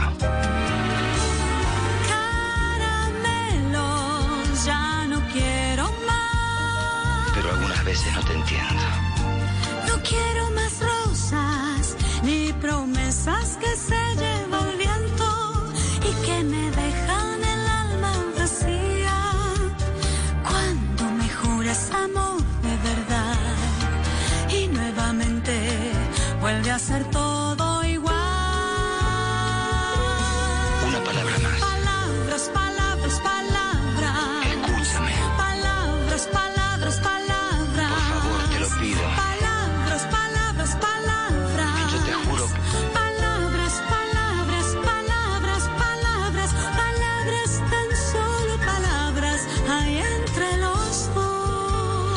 Palabras, palabras, palabras a las 8 de la mañana, 34 minutos en En Blue Jeans de Pimpinela, Lucía y Joaquín, más conocidos, Lucía y Joaquín Galán, por supuesto, más conocidos en el mundo de la plancha como Pimpinela. Pensábamos todos Es que en eran el pareja, pero la plancha. eran hermanos. Eran hermanos. Es que, Ay, son hermanos. ¿No se van a casar? No, porque son hermanos. Ay, qué tristeza. Palabras, palabras, palabras para hoy que vamos a hablar acerca de nuestro tema central. Llamar a las cosas por su nombre. Y hoy vamos a hablar de dignidad. A veces, eh, cuando vamos a hablar de dignidad, pues las palabras no son suficientes o no son exactas. No las utilizamos de manera exacta, por eso nuestro experto en minutos estará al aire aquí con nosotros, Sergio Molina, hablándonos acerca de la dignidad. Y nuestros oyentes también hablan aquí en, en Blue Jeans a través de una encuesta que les hemos formulado, una pregunta en nuestra cuenta de Twitter, arroba Blue Radio Co. Y la pregunta dice así, ¿la dignidad es algo que nos merecemos o que tenemos que ganarnos frente a los demás? Están ¿Qué empatadas la respuesta. La merecemos 51%, la tenemos que ganar 49%. Vamos a ver si nuestro experto nos va a contar si la merecemos o tenemos que ganárnosla. Ahí Suena vamos a resolver esa. Sí, esa, Suena idea. raro. Vamos a- Tiene que ganársela. Ay, que suena raro. Sí. Sí, pero bueno, está chévere la pregunta. Está chévere. Bueno, vamos, vamos a ver qué nos dice nuestro experto a continuación. Mientras tanto, váyame sacando la ropita y de la, can- de la canasta de mimbre porque vamos a bolearle plancha a esta canción. Palabras, palabras de Pimpinela en En Blue Jeans.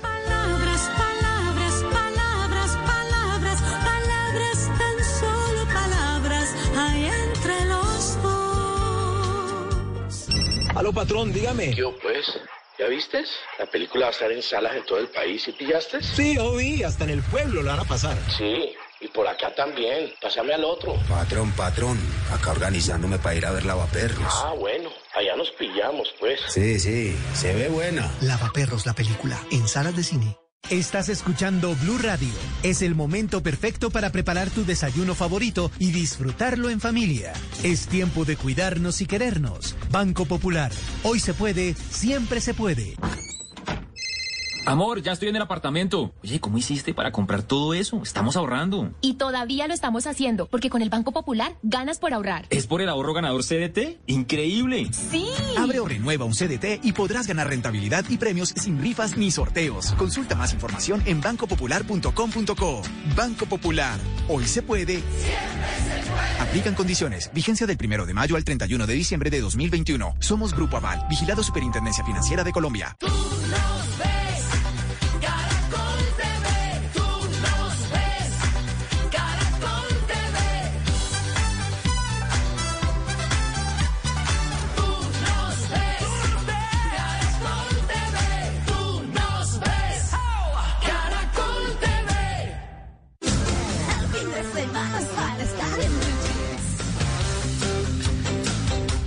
las 8 y 37 minutos de la mañana vamos con nuestro tema central del cual escuchamos mucho permanentemente y es la dignidad.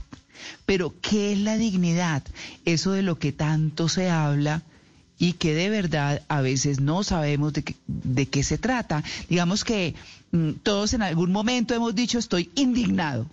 Y eso es sinónimo de rabia, de desazón, de frustración, de muchas cosas. Y se dice en distintos escenarios y se escribe en distintos escenarios, hasta en documentos públicos, en todos. Pero bueno, de eso vamos a hablar, porque vamos a ver si los indignados realmente deben llamarse así, o cada quien que se reconozca indignado por lo que quiere significar, debe llamarse así. Así que hemos invitado a Sergio Bolina, que es PhD en filosofía, investigador, escritor. Sergio, muy buenos días. María Clara, muy buenos días para ti, un saludo para tu audiencia, al equipo de Blue Jeans, Malena, Mauricio, Juan Carlos. Yo encantado de que podamos desarrollar este tema y podamos ir descubriendo que a lo mejor estamos utilizando mal las expresiones. Maravillosa oportunidad. Bueno, ¿qué es la dignidad, Sergio? Fíjate que la dignidad está determinada como una cualidad que recae sobre aquel, sobre la persona, que desde sus actos o estado, es muy importante para ir desarrollando el tema, tener en cuenta eso, desde sus actos o su estado la reclama para sí, la persona la reclama para sí o la recibe espontáneamente de los demás sin reclamarla. La calidad de digno es un merecimiento, la RAE lo determina como un merecimiento y el término de origen eh, de ser eh, significa conveniente, apropiado, eh, nos puede llevar a, a pensar que esa persona merece algo en sentido favorable, atención, favorable o adverso, porque puedo ser digno de algo bueno o puedo ser digno también de lo malo. O sea que eso viene de adentro por merecimiento, de adentro por merecimiento, ¿sí? Hay, hay dos elementos que podemos conjugar y es la que viene ontológicamente por nacimiento, yo puedo conferirle dignidad a una persona ya por ese hecho de haber nacido, hombre, mujer, es persona, nació, es criatura, pero también la puedo fundamentar en sus actos, es decir, lo que ha hecho, lo que socialmente le permite desempeñarse y es bueno, virtuoso, generoso, beneficioso, y eso merece una opinión de los demás. Pero también hay una dignidad que yo quiero que al final de la entrevista recuperemos y siempre tengamos como con relevancia, y es que nosotros mismos podemos dignarnos, es decir, la dignidad es un concepto que también es reflexivo. Yo puedo dignar a alguien, es decir, darle un reconocimiento, pero yo puedo dignarme y eso es lo más cercano que hay, María Clara, a la estima propia, al valor de sí. Claro, entonces decir que está uno indignado no quiere decir que está furioso bajo ninguna circunstancia. Ese es, ese es el principio, la génesis de esta investigación que tiene fundamento en, en un fenómeno social y de paso tendré que decir, me, me parece importante considerar, es a partir de una investigación que estamos finalizando con la Universidad Pontificia de Salamanca, bajo la dirección del doctor Jesús Manuel Ponderana Cerrillo. También aquí en Medellín con la asesoría de Carlos Andrés Gómez Rodas, eh, doctor en filosofía de UPB, y quienes hemos analizado por qué las personas echan mano de un término espontáneamente para quizás significar que están rabia, mm, rabiosos, contrariados, disgustados, heridos en la profundidad quizás de su ego. Pero finalmente cuando miramos qué es la dignidad, Y si realmente le están tocando la dignidad, nos damos cuenta que a lo mejor no. ¿Qué es eso de lo que tanto se habla y se alude de su contrario? Es de la indignación. La persona dice, estoy indignado. Las escenas, si me lo permites, eh, María Clara, son hasta muy coloquiales. Eh, un, yo parto de la espontaneidad de las personas. Un hombre, por ejemplo, le, le dice a una amiga en una conversación que tuvo una discusión airada con su jefe y que a partir de cómo lo trató su jefe se sintió indignado. Yo me pregunto realmente, y conociendo pues más allá y el, el contexto de la escena, me pregunto, ¿tocaron su dignidad o su orgullo, su ego? su anhelo íntimo, pudieran ser también como unas preguntas que ahí cabrían. Supongamos que una persona es llamada a cuenta o llamada al orden por la calidad de su trabajo, sin compararla, solo sugiriéndole que perfeccione su técnica. La pregunta es, ¿puede indignarse o sentirse indignada? O quizá nos remita a otra cosa, ¿qué emoción o sentimiento estaría eh, percibiendo esa persona? ¿De qué estaríamos hablando? Claro, ahí estamos hablando de indignación, pero cuando hablamos de dignidad, como hablábamos ahora, pues que tiene un, un, sentido ontológico de que la persona es digna por pertenecer a la especie humana. Y también ha hablado usted de un aspecto social, ¿cierto? De merecer esa dignidad por parte de los demás. También podríamos hablar de una dignidad funcional que se refiere al trato que merece una persona debido al espacio que ocupa en la sociedad en ese momento, que puede ser circunstancial. Por ejemplo, la reina Isabel pues tiene una dignidad funcional diferente a la mía, aunque tenemos la misma ontológica por ser seres humanos, y por eso a la reina Isabel le dicen su majestad y a mí me dicen male. Mira, Maleja, lo que ahí es donde está, y me parece muy gracioso y, apropiado además que lo planteemos en esos términos. Eh, el concepto de dignidad se ha desgastado, se ha extraviado, se ha mal utilizado en la medida en que ya socialmente nosotros determinamos a la ligera quién es el digno. Y lo estamos confundiendo con el notable o el poderoso, incluso el rico. Y nada tiene que ver ni la riqueza ni el título nobiliario. Es digno quizá de un reconocimiento, de un título, posiblemente de un rótulo. Pero si vamos a mirar esencialmente en esos términos de dignidad, nos preguntaríamos dos cosas, Mali cómo, dónde nació y cumpliría con el requisito que ya tú mencionas, ontológico, persona a la que le confiero una dignidad por estar vivo, por ser un ser vivo y ser criatura, pero también sus actos. Y los actos pueden llevarme a hacer un juicio que determinen dos puntos, no es digna, esa persona no es digna de, y a partir de lo que sea su papel. Entonces habría que siempre mirar los dos escenarios advirtiendo si que la dignidad no tiene que ver nada con el poder. Y es otro de los términos, comillas, que mm. utilizamos a veces cuando decimos que alguien ocupa una dignidad. Claro, el cargo significa un boato, significa una investidura, pero lo está llevando realmente como es y sus actos son producto de lo que es. Mm, bueno, yo tengo una pregunta, me, da un poco de vergüenza, ¿no? Pero, pero es Juan Carlos Solarte, Sergio. Sí, Sergio. se hace la advertencia. Sí, se hace la advertencia. Sí, señor, se hace la advertencia. yo, yo siento que pierdo la dignidad cada ocho días eh, con, con, mi vecina, mis amigas, em, eh, porque me tratan como quieren, pero entonces yo por ahí consigo lo que quiero. Entonces yo digo, bueno, pero no me importa. Yo digo que, pues verdad, la dignidad, ¿cierto? ¿Está mal uno perder la dignidad voluntariamente en favor de un propósito? Entonces seguimos eh, bajo ese concepto de que el fin justifica los medios y mm. que es acomodado y de alguna manera esa sería una dignidad de bolsillo.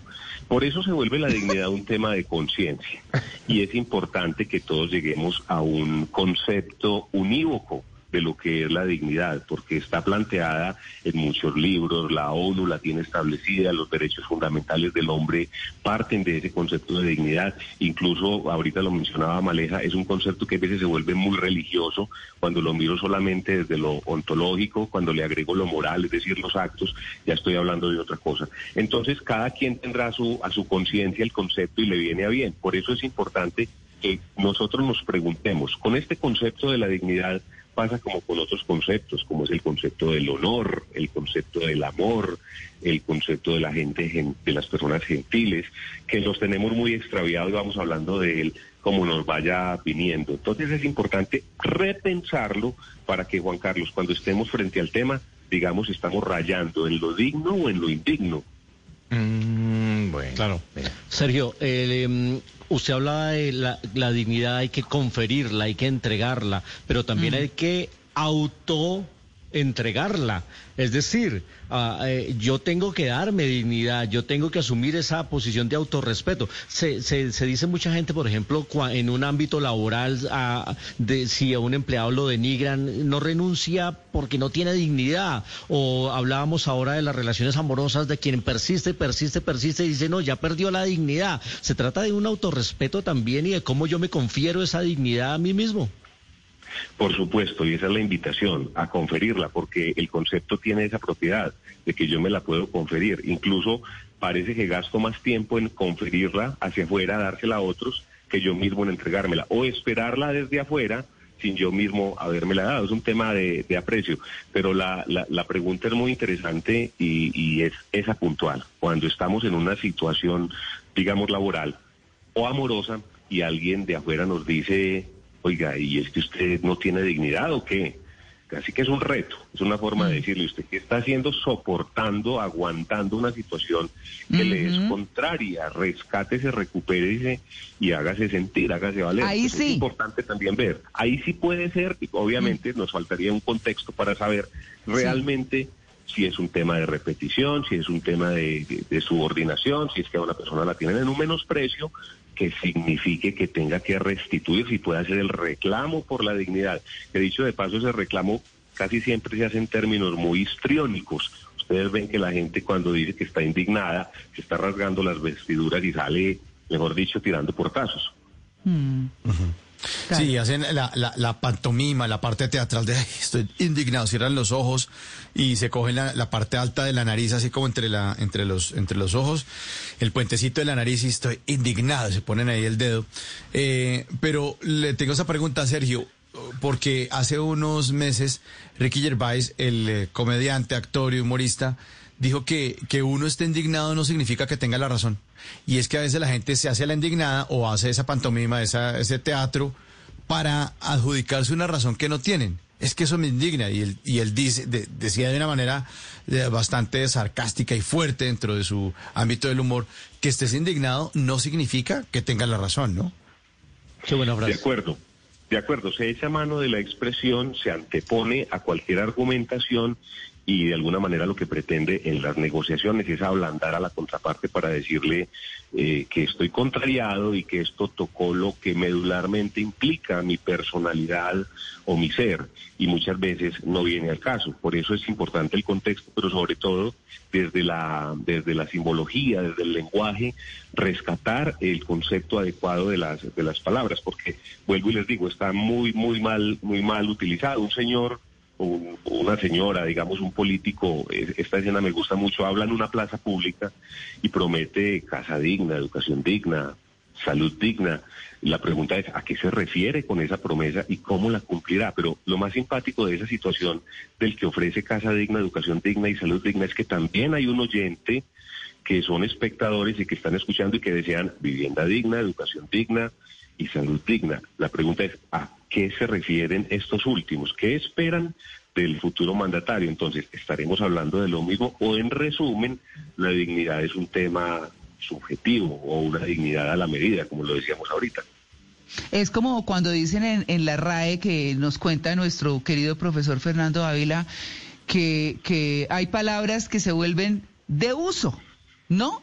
Entonces, puede que con el tiempo termine la dignidad o la indignidad eh, aceptada como estoy molesto por.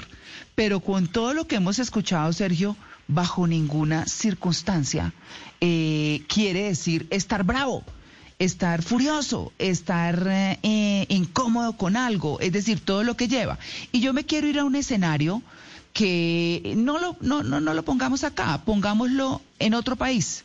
Eh, porque cuando uno se va a mirar, por ejemplo, eh, a investigar todos esos movimientos de los indignados que parecieran tener ese perfil. Entonces, eh, eh, ah, se habla, por ejemplo, entre otros, porque hay muchos ejemplos, el movimiento 15M de los indignados, que, que dice el texto puntualmente, un movimiento ciudadano formado a raíz de la manifestación del 15 de mayo de 2011 en España, convocada por diversos colectivos donde después de que varios grupos de personas decidieran acampar en plazas de diferentes ciudades de España esa, eh, esa noche de, de forma espontánea, se produjeron una serie de protestas pacíficas en el país ibérico con la intención de promover una democracia más participativa, alejada del bipartidismo, bueno, el PSOE PP, bueno, en fin. Pero, pero mire cómo, sobre todo, desde lo político parte esto somos los indignados y resulta que la dignidad, uno en una parte nace con ella, por lo que le entiendo eh, en lo que usted muy claramente nos está explicando, y la otra yo la construyo desde mí mismo, ser digno.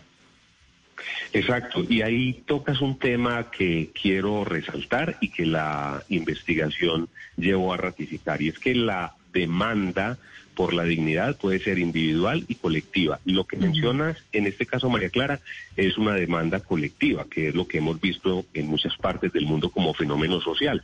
Unos marchantes salen a las calles apelando a que están indignados, quizá para dar a entender entonces que están contrariados, desilusionados o desconcertados, ofendidos. Es decir, ahí hay una rabia, hay una emoción, hay un sentimiento, pero atención, no toda emoción o sentimiento es producido por un acto que reste, le merme o le ponga en duda a la persona la dignidad. Es decir, hay que saber, mi sentimiento se deriva de qué, que esa es la gran pregunta a profundidad que tiene la investigación.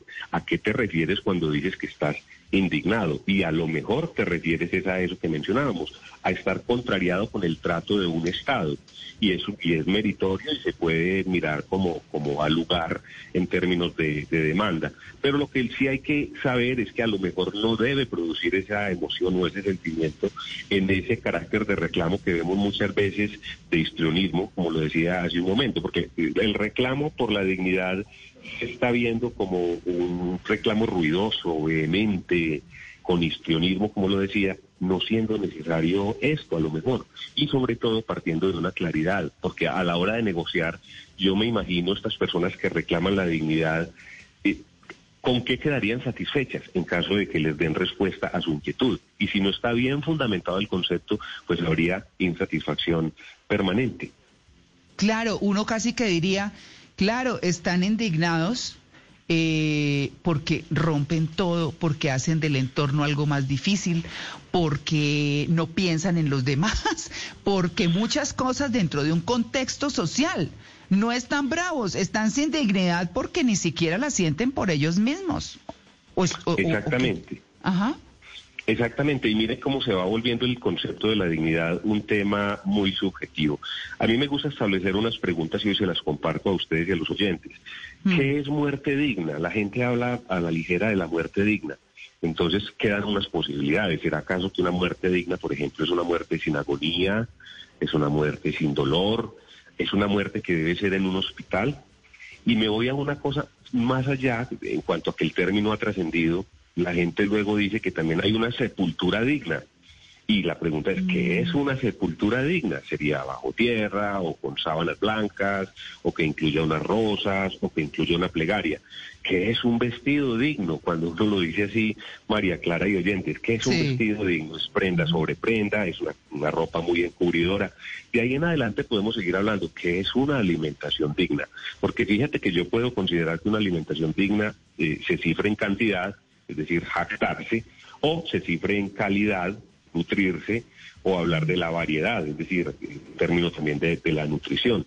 El tema se hace subjetivo si no lo llamamos al orden y establecemos acuerdos. Pero además, además si uno lo analiza desde el punto de vista que lo hemos abordado acá o en que lo hemos abordado, eh, uno dice, no aplica. ¿Cuál muerte digna? ¿Cuál vestirse digno? ¿Cuál alimentación digna? No aplica, es una cosa que, que apunta más hacia el valor de cada persona, ¿o no? Por supuesto, entonces esa persona qué entendía por digno, es decir, sobre quién recae la acción. Si yo estoy por fuera haciendo un intento por conferirle dignidad a otro, dígase un deudo, alguien que acaba de fallecer o un enfermo, habrá que preguntarse por el enfermo o el deudo en vida qué, sentía la persona que falleció en vida, qué pretendía y qué concepto tenía de, dignidad o qué expectativa tenía en cuanto a lo que fueran los honores para su muerte.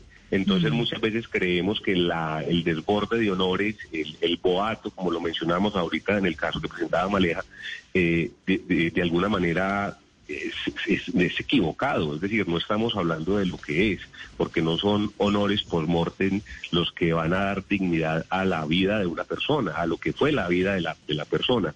Entonces, ¿hasta, ¿hasta qué punto estamos nosotros desgastando tanto que la utilizamos a menudo sin saber lo que es? Claro, uno se pone a pensar, tan es un valor y tan es tan diferente a lo que se eh, ha vuelto hoy el resultado, o mejor, el significado de dignidad que se habla, si, si uno mira sencillamente eh, los, los significados de, de, dignidad en la RAE, por ejemplo, habla de muchas cosas, de la excelencia, del realce, de la gravedad y decoro de las personas en la manera de comportarse. Bajo ninguna circunstancia habla de, de rabia, de dolor, de frustración, de nada de eso. Y tan es un valor que lo lo pone en el sitio de cargo o empleo honorífico y de autoridad, como el valor de ser X o Y en un desempeño social, en un, lugar en la sociedad. Pero todos tenemos un lugar en la sociedad. Y, y entonces es donde diría que la dignidad se vuelve para cada quien lo que cada quien construye de sí mismo. Eh, ¿Estoy muy, muy enredada? No, tal cual. Y si lo dejamos a la deriva, cada quien va construyendo bajo la distorsión. Entonces, fíjate lo que socialmente significa tener dignidad o no. Eh, por ejemplo, mencionas un caso, el tema de trabajo. La gente reclama y veces un trabajo digno. ¿Y, ¿Y, qué es un trabajo digno? Mucha remuneración o una buena locación, es decir, un trabajo donde yo tenga ventilación, una buena silla, una comodidad. Es decir, ¿en qué nos ponemos de acuerdo para saber qué es lo digno y fundamental lo que tú dices, qué es la dignidad para mí, cómo la podemos eh, construir. Entonces llegamos a una conclusión que va arrojando la, la, investigación con la Universidad Pontificia de Salamanca. Y es que la dignidad está cerca al aprecio propio y al bienestar. Y pensémoslo inicialmente al aprecio propio, todavía no lo, lo miremos como colectivo, al aprecio propio, es decir, lo que sea beneficioso para ti. Pero ese beneficio es un beneficio natural, constitutivo, no estoy hablando de un beneficio de ego o un deseo o apetito muy íntimo que ya siendo tan personal es propio y ni siquiera es que esté garantizando eh, tu buen desarrollo o tu libre personalidad, sino que se vuelve casi que un capricho. Lo que no podemos permitir nosotros es que enarbolemos la bandera de la dignidad cuando lo que estoy reclamando a lo mejor es un capricho o una inquietud propia. Eh, sin demeritar, pero que es una inquietud que no tiene trascendencia o demasiado impacto, digámoslo así, en lo que es tu desarrollo fundamental como persona. Claro, eh, es como, como lo hablábamos eh, hace un rato, pues que si uno, que uno no puede pretender únicamente a través de un liderazgo multitudinario cambiar una sociedad, pero sí puede eh, hacer el cambio desde uno mismo e irlo irradiando hacia, quienes lo rodean. Es la forma como realmente se cambia el mundo, se cambia el país, se cambia el, o a la gente que está alrededor, el entorno que uno tiene. Pues Sergio, esto ha sido maravilloso. Estoy feliz con este tema porque ojalá, y es la intención nuestra, eh, nuestros oyentes se lleven puesto el real significado de lo que es dignidad. No salir por ahí a decir cualquier cosa y a destruir en nombre de la dignidad, porque justamente esa es la que no tienen quienes destruyen una sociedad. Sergio, muchas gracias por su atención con el Blue Jeans de Blue Radio. Siempre bienvenido. Me encanta, te agradezco mucho a ti, a Malena, a María Clara, muchas gracias por tocar este tema, Mauricio y Juan Carlos, porque la dignidad no tiene nada que ver con el dinero ni con el cargo público, ojalá lo tengamos muy en cuenta, no se alardea con la dignidad, que hay veces se, exhibe como un factor diferenciador y eso pues de alguna manera la, la banaliza. Muchas gracias por hacer este tipo de preguntas que nos lleva a pensar lo aparentemente obvio, María Clara, y que hay veces lo dejamos por obvio y por obvio no lo abordamos. Claro, claro. bueno, Sergio, un feliz día, muchas gracias. Igual para ti, un gran abrazo.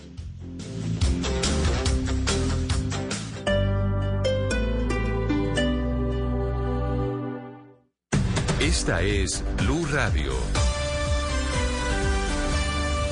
Sintonice Blue Radio en 89.9 FM y grábelo desde ya en su memoria y en la memoria de su radio. Blue Radio, la alternativa.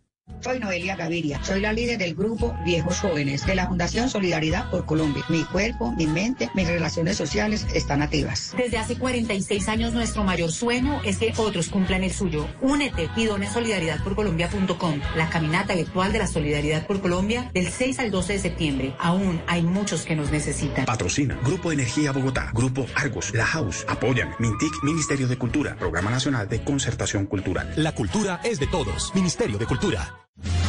Este domingo, en Sala de Prensa Blue. La periodista que destapó el escándalo del contrato de Mintic nos cuenta detalles de su investigación y lo que falta por destapar. Un silletero nos narra cómo se preserva esta tradición en la Feria de las Flores en Medellín. Y la condena a EPA Colombia abre el debate sobre la aplicación de justicia en el país. ¿Quién tiene la razón? Sala de Prensa Blue. Este domingo desde las 10 de la mañana. Presenta Juan Roberto Vargas por Blue Radio y Radio. Blue Radio, la alternativa.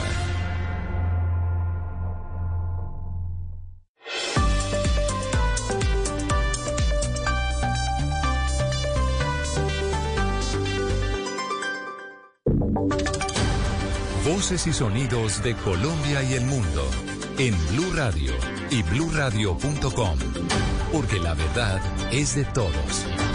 9 y 3 de la mañana, estas son las noticias más importantes a esta hora. Los vehículos que llevaban basura de Bucaramanga, de Florida Blanca y de pie de cuesta hacia el relleno sanitario de Aguachica, en el departamento de Cesar, tuvieron que devolverse porque habitantes no permitieron el paso de los carros y precisamente los alcaldes de esos municipios y el alcalde de Bucaramanga buscan una solución de inmediato ante antes de que lleguen los vehículos precisamente a la capital del Santander. Verónica Rincón, buenos días. Usted tiene la información. ¿Cuál es el plan B? ¿Cuál es el plan C? ¿Qué han dicho las autoridades sobre este tema de basuras? Hola, buenos días. De regreso a Bucaramanga, Florida Blanca y Piedecuesta están los cuatro vehículos con más de 40 toneladas de basuras que anoche salieron hacia el relleno sanitario de Aguachica, pero que a su llegada fueron bloqueados por un grupo de personas de la región que impidieron el paso. Esta sería una solución provisional para la disposición de, desechos que quedó en veremos el gerente de la Piedecuestana de Servicios, Gabriel Abril. Llegaron hacia las 4 y 40 de la mañana a Huachica. Allá hubo un retén de unas personas particulares que no dejaban, no dejaron pasar los vehículos. Demoraron como hasta las 6, 7 de la mañana y a las 7 de la mañana tocó dar la orden de regreso. Los alcaldes citaron a un consejo de gestión del riesgo urgente, el alcalde Miguel Ángel Moreno de Florida Blanca. Se tome la decisión de manera inmediata para que no estemos esperando el retorno de los vehículos para poder tomar la decisión. Yo creo que esto es una situación ahora sí de calamidad donde debemos todos tomar la decisión lo más pronto posible. Una solución por el momento no hay, tiene que ser una solución inmediata, ha dicho el alcalde de Florida Blanca. Recordemos que en Aguachica, desde que se anunció el envío de las basuras al relleno sanitario, el alcalde de esa localidad se ha opuesto a recibir las basuras de Santander. Verónica, pero si llegan los camiones, ¿qué va a pasar con esa basura? Es decir, las autoridades ya tienen ese plan B. Usted nos contaba que por ahora se van a reunir y no hay un plan. Pero ¿qué va a pasar si estos camiones llegan en las próximas horas? No hay un plan. Precisamente eso se le preguntó al gerente de la, de la Piedecuestana, uno de los municipios que envió basuras, y dice, por el momento, si llega el vehículo y no hay solución, que el vehículo se quede en los parqueaderos que tienen de esa empresa de servicios, pero no sabe él qué hacer con toda esa basura. El día de hoy, en los municipios del área metropolitana, no hay recolección. Es decir, que hoy no se tendría más acumulación de basura, pero el problema es que si no hay una solución inmediata, el día de mañana pues la gente eh, sacará sus basuras o las tendrá algunos en las casas. No se sabe qué va a pasar. A esta hora no hay solución para el depósito de las basuras. Increíble, Verónica. Recordemos que el defensor del pueblo, Carlos Camargo, pidió medidas cautelares, pidió medidas urgentes urgentes para solucionar este problema precisamente de basuras en Santander. Y después de que se realizaran diferentes diligencias en distintos puntos del país, fueron capturadas y judicializadas 16 personas por delitos ambientales. Mateo Piñeros, ¿qué más delitos o por cuáles delitos más tendrán que responder estas personas? Fueron cuatro procedimientos distintos en todo el país que llevaron a la captura de estas 16 personas. Entre otras cosas, se encontró que en el Parque Natural de la Serranía La Macarena, en el Meta, se estaban ofreciendo servicios de hotelería en plena zona de reserva y protección ambiental.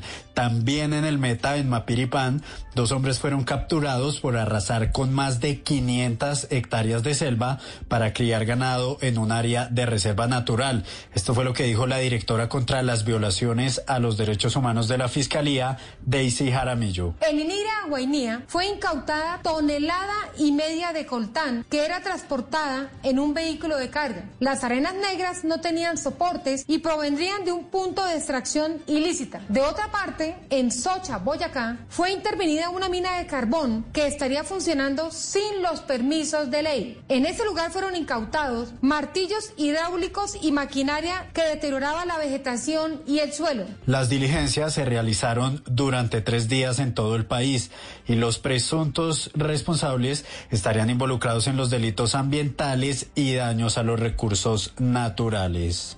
Y fue retirado de la Policía Nacional el patrullero que golpeó los elementos de trabajo de una vendedora informal en Bogotá. Paula Galeano, buenos días, usted tiene la historia. Muy buenos días. Al uniformado se le abrió una investigación luego de que los hechos ocurridos en la localidad de Kennedy se presentaran. Allí el uniformado agrede los implementos de trabajo de una vendedora informal. General Eliezer Camacho. Una vez conocido este hecho deplorable en el marco de nuestra política de transparencia policial, se inicia un acto administrativo en el cual se determina que este uniformado fuera retirado de la institución. El general además aseguró que la idea central de la institución es tener una policía cercana a la comunidad y que los casos de abuso policial no representan la esencia de la institución.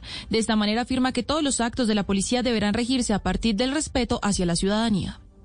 Noticias contra reloj en Blue Radio. En desarrollo, el primer ministro británico Boris Johnson convocará la próxima semana una sesión de urgencia de la Cámara Baja, la Cámara de los Comunes como se conoce precisamente en ese país. Esto para abordar la ofensiva talibán en Afganistán. Entre tanto, España acelera el plan para evacuar de Afganistán todo su personal de la embajada. Y estamos atentos por las nuevas protestas contra el pase sanitario en París. Miles de personas volvieron a las calles para protestar contra esta medida del gobierno de ese país, un certificado contra el COVID-19 y las cifras rescatistas que intentaban liberar en las últimas horas a 19 trabajadores atrapados en una mina. El sitio quedó inundado de barro por un accidente que cobró la vida de un minero. Continúan ustedes en Blue Jeans.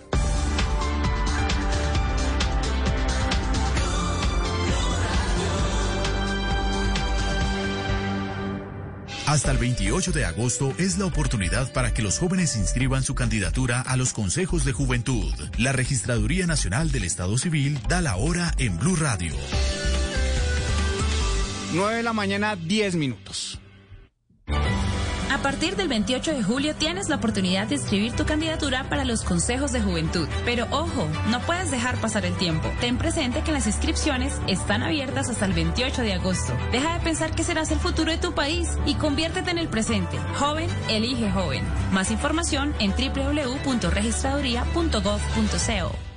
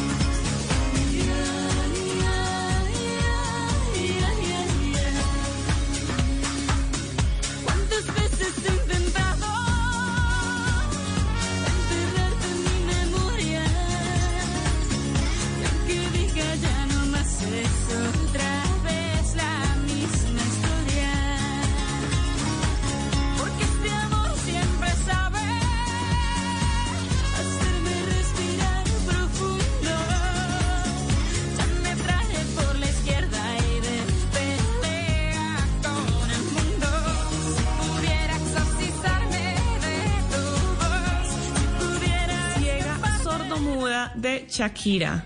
Otra canción para recordar nuestro tema de la dignidad y de cómo a veces algunas personas pierden la dignidad por amor, como en esta canción que dice que por ti me he convertido en una cosa que no hace otra cosa más que amarte. Podemos amar y es maravilloso, pero debemos también conservar nuestra dignidad, el respeto propio y ser más que una persona que ama, una persona completa que entiende todas las complejidades de la vida. Pero Shakira nos cuenta cómo es estar ciego y sordomudo por amor en esta canción.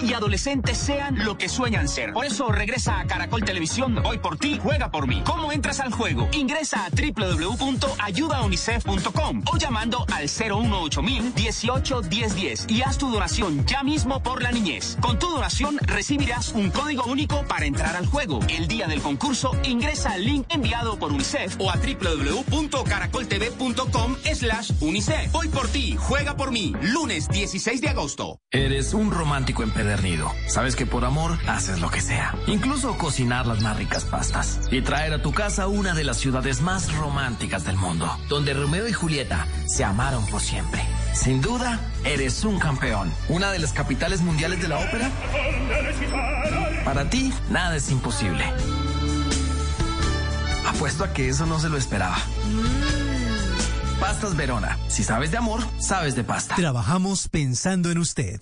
Prepárate para ver la película más aclamada del cine colombiano. A una mujer no se le pega nunca, ni con el pétalo de una rosa. Dirigida por el ganador del Oscar, Fernando Trueba. Se necesitan redes de alcantarillado, planes de vacunación. Esto es un desastre. Premio Goya a Mejor Película Iberoamericana. El olvido que seremos. Solo en cines.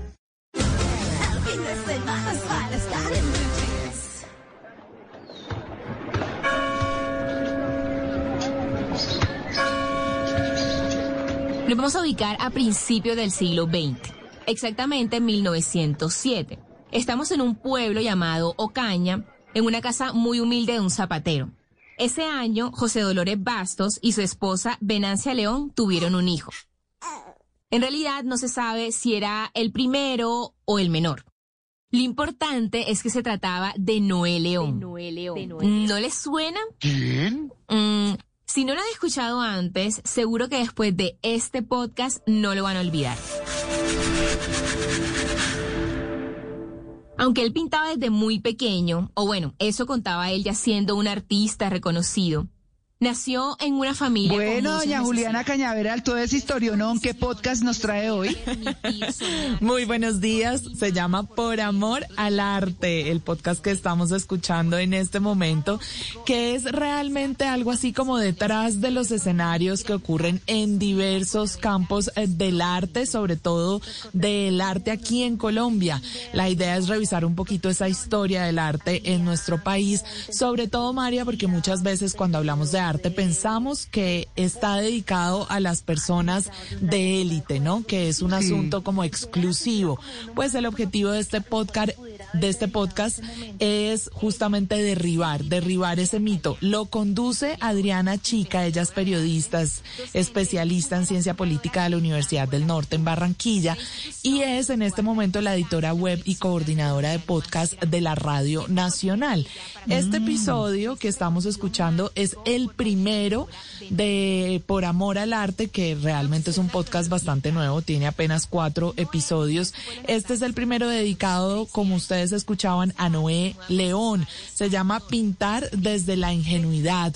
Noé León es un artista del primitivismo en Colombia. El primitivismo, recordemos, es un movimiento artístico que rescata como esas formas básicas del arte, lo que en el arte se llama las formas ingenuas, que es como el imaginario popular, las enseñanzas de los comerciantes, esos objetos que se pintan en la cotidianidad, por ejemplo, los platos, bueno, los objetos y los colores de la cultura campesina.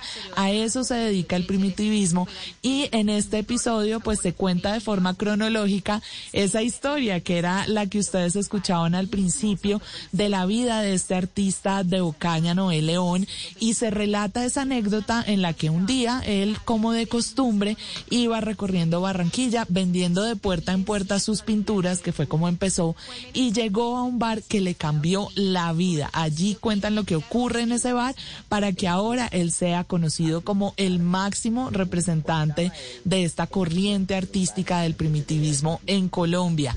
En este episodio los invitados son Alexandra Castañeda, que es una historiadora, es investigadora de arte y curadora del Banco de la República, y está también Eduardo Serrano, que es un crítico y curador de arte.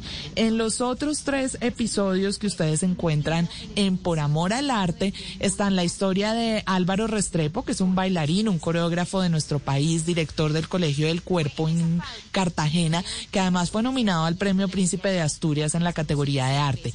Está también la historia de Delia Zapata, que es otra artista, coreógrafa, que dedicó su vida a investigar y a visibilizar los aportes pues que a través de la danza hicieron las comunidades negras e indígenas de nuestro país y la historia de Rubén Afanador, que es uno de los fotógrafos colombianos, es bumangués que tiene mayor reconocimiento internacional.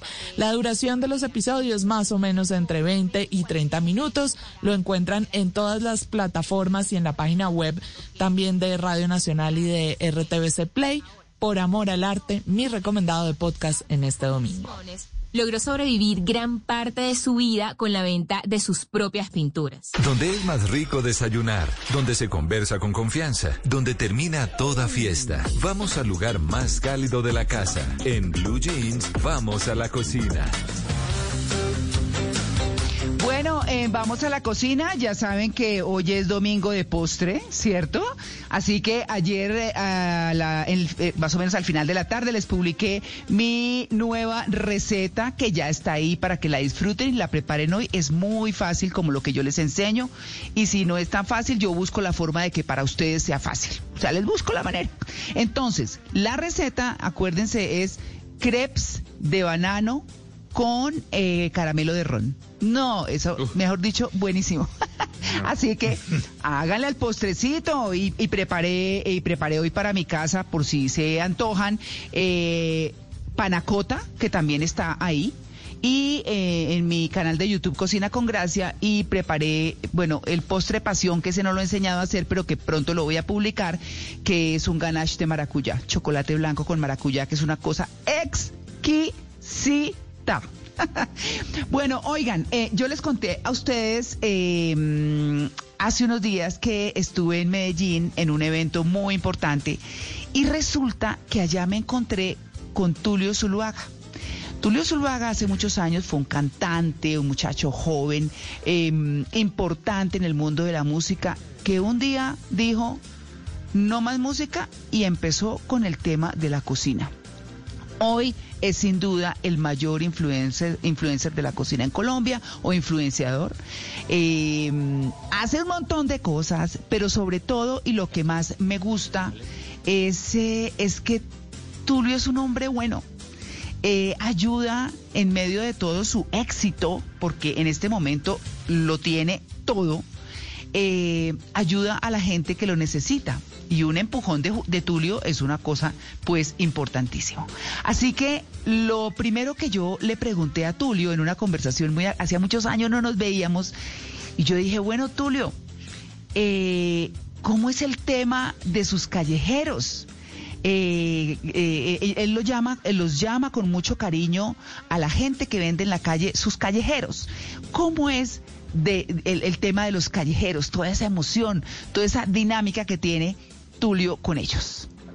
Las personas lo que querían era esa historia por detrás también, esa historia de de la persona que entre comillas logra salir adelante con su comida en las calles, que no hay nada vergonzoso en ello, porque esa es la otra, la gente, uno les dice callejeros, yo todavía digo mis callejeros y ellos dicen eh, con mucho orgullo, yo soy callejero de Tulio y hay muchas personas que les dicen, oye, pero no te ofende decir callejero, si tú eres un cocinero y dice, no, es que ser callejero no es una ofensa, sí es la verdad, yo trabajo eh, de esta manera, pero más allá de cualquier cosa sí quiero aclararte algo, que es en lo que más estoy convencido yo.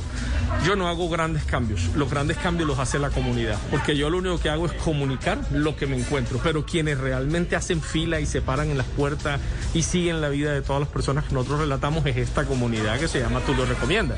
Como tal, Tú lo recomienda, yo lo veo no como una persona, sino como la gran comunidad de personas enamoradas de la cocina que están siempre como, como pendientes de buscar nuevas experiencias y de transformar vidas. ¿no? Bueno, pues eh, ahí está, y hay que estar preparado. Eso no es llamo a Tulio, viene, me saca. No. No, no es tan fácil. No, no es tan fácil. Él dice, les dice, les dice a las personas que quieren que Tulio lo saque, ustedes están preparados para recibir mm. el mundo de llamadas, pedidos y demás que la gente les va a pedir. Y él mismo los orienta y él mismo les dice, no, es que es una labor bellísima. Y yo le pregunté, ¿cuál es ese momento de la alegría que él lleva que le emociona más? Cuando estoy haciendo cocina, cuando estoy cocinando, siempre que pruebo. Sabes que la gente me dice esas caras que hace Tulio cuando prueba, pero son absolutamente reales. Lo que no saben muchas personas es que a veces las recetas no me salen y yo simplemente, pues, obviamente no las muestro. Yo muestro o saco las recetas que comprobadamente puedo decir, esta receta funciona. Me sorprende demasiado porque es que es como un alquimista en una cocina y yo normalmente entro y comienzo a mezclar algunas cositas y no siempre tengo la certeza de que va a funcionar y de repente meto la cuchara y pruebo y soy como una revolución interna, como Dios, no puedo creer que haya logrado esto. Esto es realmente espectacular, sobre todo pues porque yo no soy un, yo, soy un cocinero de a pie, yo no soy un cocinero de una alta escuela, ni mucho menos. Entonces, por supuesto, cada día me sorprendo más cuando me salen las cosas. Yo soy como, no lo puedo creer, salió. En estos días hice unas almohábanas con dos o tres ingredientes que me mandó alguien y cuando yo las vi, crecer en el horno y en la Easy Fry porque la hice en las dos. Tú no te imaginas, yo parecía un niño chiquito brincando por toda la casa. Yo decía, salieron y se almohábanas porque pensé que era lo más difícil del mundo. Eso me emociona mucho. Por el lado de las recomendaciones, lo suelo decir mucho. Todas las personas que han recibido mi visita si, y yo haya escrito, siempre verás que en sus teléfonos hay un mensaje donde yo siempre les digo, necesito que me cuentes qué va pasando en tu negocio una vez ha salido la recomendación, porque el único pago que yo pido cuando hago una recomendación es saber que te fue bien, a ti, a tu familia, a tu equipo. Eso para mí es vital. Entonces, por supuesto, siempre estoy muy pendiente porque siempre me están escribiendo, Tulio, vinieron 10 personas, vinieron 30, se agotó todo, ¿qué hacemos con esto, con aquello? Entonces, siempre estoy como muy integrado porque me llama mucho la atención este tema de lo que yo te decía, Ortica, que nuestra comunidad de verdad pueda ejercer estos cambios sobre la vida de las personas. Bueno, y, y pues bueno, yo, pues yo sigo a Tulio, pero al ah, señor. María Clara es un rey Midas, ¿no? O sea, eh, eh, pero total. Y, los y, los dueños de los locales tienen que estar preparados. Estuve en un restaurante en Medellín que se llama Cochón Grill, que vende comida eh, basada en cerdo y esto. Y hablamos con el dueño y dijo que le, lo persiguió y lo persiguió hasta que un día dijo, ¿estás listo? Sí, fue y probó, no, como dice mi tío Fabián, ríase la delicia costilla sola. No, no, no, no, no. Qué bueno. Y eh, recomendó el cochón grill en, en, en, Medellín, cerca al Parque Lleras, en la calle 10A. Y el mm. tipo dijo, no, Rey Midas, o sea, ya, este negocio cambió. Ya se volvió otra cosa, solamente por una recomendación de Tulio Zuluaga. Claro, pero es que, pero además, Mauricio, lo importante es que Tulio es un tipo serio. O sea, él no es que llegó y que porque es famoso. No, él ha hecho una carrera importantísima, importantísima. Mire, yo, yo lo sigo, como les decía, eh, y, y la verdad es que digo, ¿cómo hace para sacar tres, cinco recetas diarias? dos o más mm. recetas diarias, a mí me parece una locura. Yo hago un video semanal y es un día alistando todo, preparando, que no se dañe, que no... No, mejor dicho, todo eh, ¿cómo, ¿cómo hace? Entonces yo le pregunté, dije, Tulio, cuéntenos todo el día cocinamos en casa durante pandemia porque yo, en principio cuando empezó la pandemia nosotros montamos el proyecto de Salvo un Emprendedor que era para ayudar a los, a los callejeros que fue muy bonito, pero además yo dije cómo ayudo a la gente en sus casas.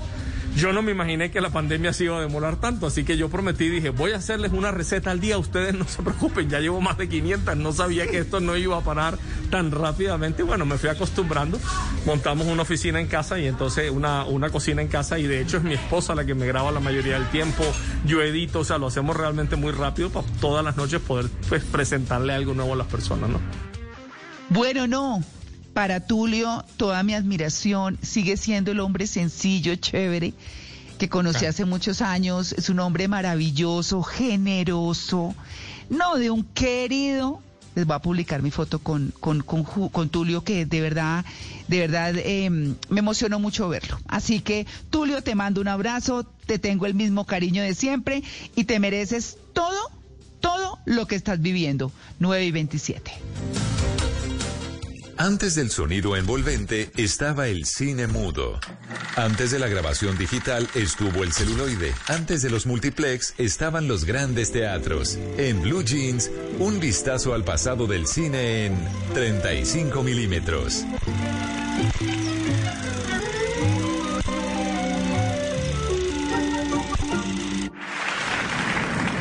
And the Oscar goes to Ben Affleck and Matt Damon.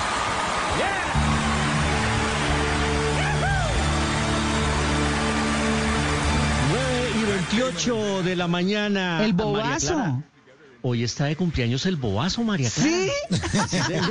Bueno, vamos a poner en contexto a nuestros oyentes. María Clara le dice el bobazo a Ben Ay, sí. Affleck Ay, después de esa eh, ligereza que tuvo con la niñera y que le costó su matrimonio con la linda Jennifer Garner que tuvimos algún día aquí invitada en Blue Jeans y desde esa bella quedó el bobazo para siempre. Ben Affleck, uno de los, eh, de- sin duda de las grandes figuras eh, de Hollywood que por estos días está cangrejeando, como hemos definido acá, esa acción de regresar a esas relaciones pasadas, pues se le vio de nuevo con Jennifer López y han hecho muy viral de nuevo su relación y sus Más en bobazo yate todavía. y Ay, No, bien. Ay, no, que se va a ver. O sea, Jennifer López, ¿qué hace ahí? Ay, no. ¿Cómo que qué? Ay, no. Ay, usted no, usted. indignada. No. A propósito del tema del Muy día. digna.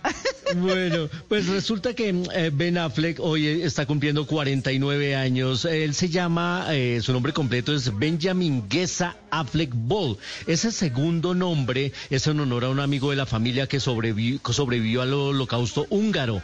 Eh, Ah. Él tiene una am- amistad de, desde pequeños con Matt Damon. Se conocen desde que Ben tenía 8 años y Man tenía 10 y vivían en la misma cuadra. Y fue Ben Affleck el que arrastró a Matt Damon al mundo cinematográfico. Y otro de los grandes amigos de Ben Affleck fue Heath Ledger. Y miren cómo el mundo de los cómics casi que los unió, por decirlo de alguna manera, porque Heath Ledger hizo el papel del guasón, del Joker, y Ben Affleck después se pondría el traje de Batman también para las películas de DC Comics. Y es que ese tema de los superhéroes también ha estado rodeando la carrera de Ben Affleck porque él personificó a George Reeves, que fue el primer Superman, el de la serie de televisión en la película Hollywoodland. Después se puso el traje de Daredevil, otro héroe de DC Comics, en una película flojita más bien. Y después se puso el traje de Batman en varias de las películas de la Liga de la Justicia.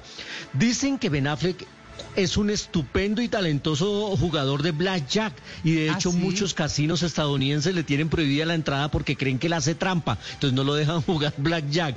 Y por último, otro dato que conocimos de Ben Affleck es que es un gran imitador y cuando está en los sets estudia a sus compañeros y después los imita. Tanto así que alguna vez Morgan Freeman cuando eh, le hizo una imitación frente a él le dijo, si lo vuelves a hacer, te mato en tono de broma, porque al parecer es un gran imitador. Hoy, cumpliendo 49 años, el bobazo de María Clara, aquí en 35 milímetros.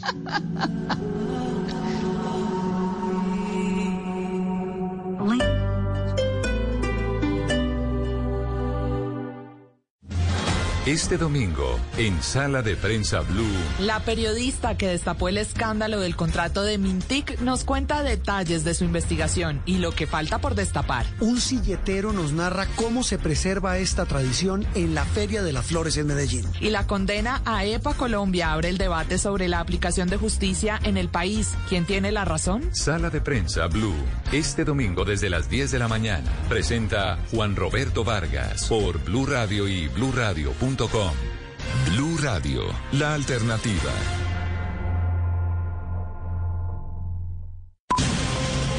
Dígale no a las noticias falsas. Evite los medios anónimos e irresponsables. En tiempos de emergencias y de incertidumbre, es fundamental la información verificada y confiable. Los medios de comunicación formalmente establecidos, por su profesionalismo y responsabilidad, son el antídoto más eficaz contra las noticias falsas y la desinformación. Infórmese por la radio y la televisión a toda hora, con los rostros y las voces que usted conoce y confía. Fue un mensaje de la Asociación Internacional de Radiodifusión, AIR.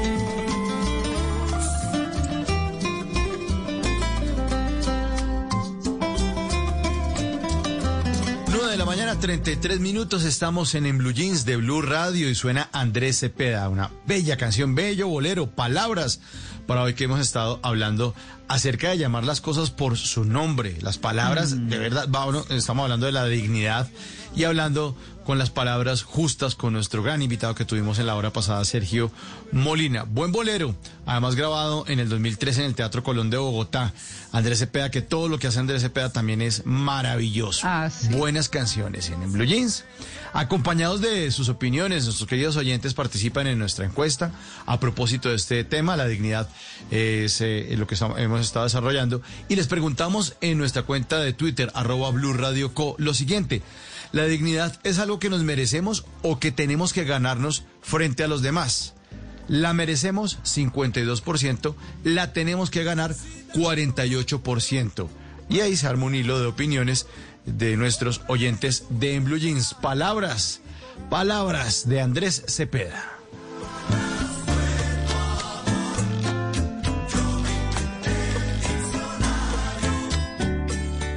El Giro fue para Egan, el Tour para Pogachar. De las tres grandes solo falta la vuelta. Y en el país del flamenco los mejores ciclistas del mundo quieren imponer su ritmo. ¿Quién lo logrará? Este año emocionate al ritmo de la Vuelta a España 2021.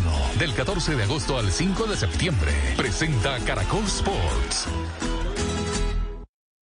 En, en Blue Jeans, esta es la máquina de la verdad. Juliana, ¿qué trae esa máquina hoy? María, ¿usted es diestra o zurda? Diestra. ¿Y alguno de No, los soy, a- no, uso las dos manos, más la derecha, pero puedo usar las dos manos. Ah, vea, qué hábil. ¿Y Juan alguno Carlos también de- usa las dos manos. Yo también uso las No sé si con la misma habilidad que María Clara. Mm, No, no, No, no creo que ni no para lo mismo. No. ¿Y ninguno de los demás es zurdo? No. Ay, vea, no, tenemos zurdos aquí en No. este equipo. Pues de los zurdos. Tenemos es a- sordos. También. Les voy a hablar hoy de los zurdos en esta máquina de la verdad y empiezo porque se cree que las personas zurdas hacen todo mejor con la izquierda. ¿Eso es mito o realidad? Mito. Mito. No. Mito. Mito. Mito, mito. Sí. A ver qué dice la máquina. Es un mito. Muy bien, punto para todos. Hay algunas habilidades o capacidades biológicas que no tenemos en cuenta cuando decimos que las personas zurdas hacen todo mejor con la izquierda. Conversamos sobre, sobre esto con Francisco Lopera. Él es investigador en neurociencias de la Universidad de Antioquia. Juliana, la surdera es un concepto que ha estado ligado principalmente a la escritura. Es muy excepcional que una persona sea zurda para todo. De hecho, puede haber personas que son zurdas para la escritura, pero, para, todas las demás actividades manuales no son zurdos, sino diestros. O también puede suceder que una persona sea zurda de la mano, sea zurda de la mano, pero, pero diestro del pie, o zurdo del pie y diestro de la mano. Entonces, es más bien excepcional que se sea zurdo o diestro para todo. Generalmente ah, hay combinaciones en la dominancia para la escritura, para las actividades manuales, para las actividades del pie o para las actividades de escucha o otro tipo de actividades. La visión, por ejemplo, en general las personas vemos mejor por un ojo que por el otro porque tenemos un lado de mayor dominancia o el oído, como decía Mauro, que no siempre es el mismo para todas las cosas, como nos estaba explicando Francisco. Bueno, si ambos padres son zurdos, los hijos o las hijas también lo serán, ¿verdadero o falso? Creo. No. Ah, sí, yo creo que sí. No, falso. No. A ver, máquina. Es un mito. Miren, la genética es una cuestión de probabilidad. Hay un poquito de verdad en este planteamiento porque sí es mucho más probable que si los padres son zurdos, los hijos también. Pero es un mito porque no es una regla. Puede que no suceda y que aunque los padres sean zurdos, los hijos nazcan diestros. Escuchemos a Francisco. Juliana, parece que la surdera tiene bases genéticas, pero no necesariamente un hijo de ambos padres zurdos tiene que ser zurdo, necesariamente, pero sí tiene mayores probabilidades de ser zurdo. Es decir, que a mayor número de antecedentes familiares con surdera, mayor probabilidad de que un hijo sea zurdo. Todavía no se conoce muy bien la, la genética de la surdera, pero esa, esa observación es parcialmente cierta. Bueno, y esta última la planteó Ricardo Parada, que es productor de Blue, que ha estado también en este espacio, María, que es zurdo y que se cree muy inteligente. Vamos a ver si la máquina lo valida, porque dice que las personas zurdas son más inteligentes y tienen mayores habilidades en campos como las matemáticas, por ejemplo. Ah. ¿Será No. mito o realidad? No, dice Mauro Sí, yo contundentemente. creo que sí. Sí, Yo conozco un dice zurdo que no está yo creo que no. Eso es, eso es independiente de que con- no importa. Bueno, No. aquí Sí, sí, es mito. están como divididos ustedes. Vamos a ver qué dice la máquina. Es un mito. Yo lamento mucho decepcionar a la comunidad zurda en Blue, en Colombia y en el mundo, pero así como hay zurdos excepcionales, que de hecho Luisca nos estaba recordando a esos futbolistas zurdos que han sido fantásticos, pues también hay genios diestros y la ciencia no ha comprobado que la surdera sea un indicador de inteligencia. Así lo confirma Francisco Lopera, nuestro invitado investigador en neurociencias de la Universidad de Antioquia. El zurdo tiene una organización cerebral diferente al diestro y eso podría darle ciertas condiciones ex- excepcionales, pero al mismo tiempo también podría generarle problemas. Es muy común que en el mundo de los zurdos haya gente muy excepcional. Eso es verdad, pero no de ahí no se puede deducir que la surdera sea un indicador de inteligencia. Bueno, es que la vida no es en blanco y negro y Francisco ahí les deja en su explicación un halo de esperanza en la superioridad. Pero esta máquina no puede decir que sea realidad que los zurdos son más inteligentes porque no aplica en todos los casos. Creo que hay una ventaja y A es ver. que es que como el mundo está desarrollado diestro, Sí. ellos deben desarrollar también al mismo tiempo esa posibilidad de manejar ambos lados eh, igual en muchas cosas. Eh, mucho tiempo por religión también se consideraba que los zurdos eran tenían el demonio y no sé qué más bobadas, entonces los hacían escribir con la derecha y hacer cosas con la derecha. Entonces eso, digamos, les ha exigido un poco más y han desarrollado un cerebro, su cerebro un poco más, sobre todo antiguamente. Hoy en día sí el que sea zurdo no pasa nada, pues. Claro, Sí, claro. pero me hace pensar usted, María, en que efectivamente cuando uno tiene que adaptarse en algún sentido de una Mm. forma especial, uno termina desarrollando también capacidades en otros ámbitos. Luis, ¿qué iba a decir algo? Sí, que solo escuchen estos nombres. Diego Armando Maradona, Lionel Messi, James Rodríguez, Feren Puskas, Bobby Charlton, Roberto Carlos, Hugo Sánchez. Solo algunos pequeños nombres de los más grandes futbolistas de la historia son zurdos. Sí, en el deporte como que tienen una acogida bastante fuerte, ¿no? Sí, sí. Bueno, listo. Bueno, si usted cada vez que piensa en algo se pregunta, ¿esto sí será verdad? Y quiere aclarar esos mitos que escucha por ahí, escríbame a arroba Juliana Cebeles con el numeral La Máquina de la Verdad. Cada lugar, cada espacio, cada camino, cada destino, todo cuenta una historia. Ahora en Blue Jeans, historias de viajes.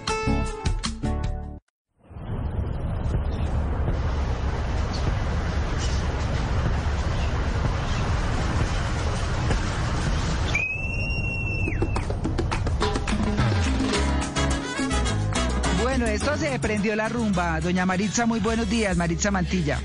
Buenos días, María Clara, compañeros y a todos los viajeros de En Blue Jeans. Sí, María Clara, se perdió, se prendió la rumba, se prendió la Feria de las Flores. Por eso deben tener listo su carriel y su sombrero paisa, porque vamos a vivir una de las ferias más bonitas de Medellín, que este año, María Clara, no solamente está celebrando las tradiciones paisas, sino también están celebrando la vida. Qué mejor momento para que en medio de una pandemia y en medio de tanto caos, pues celebremos que estamos vivos.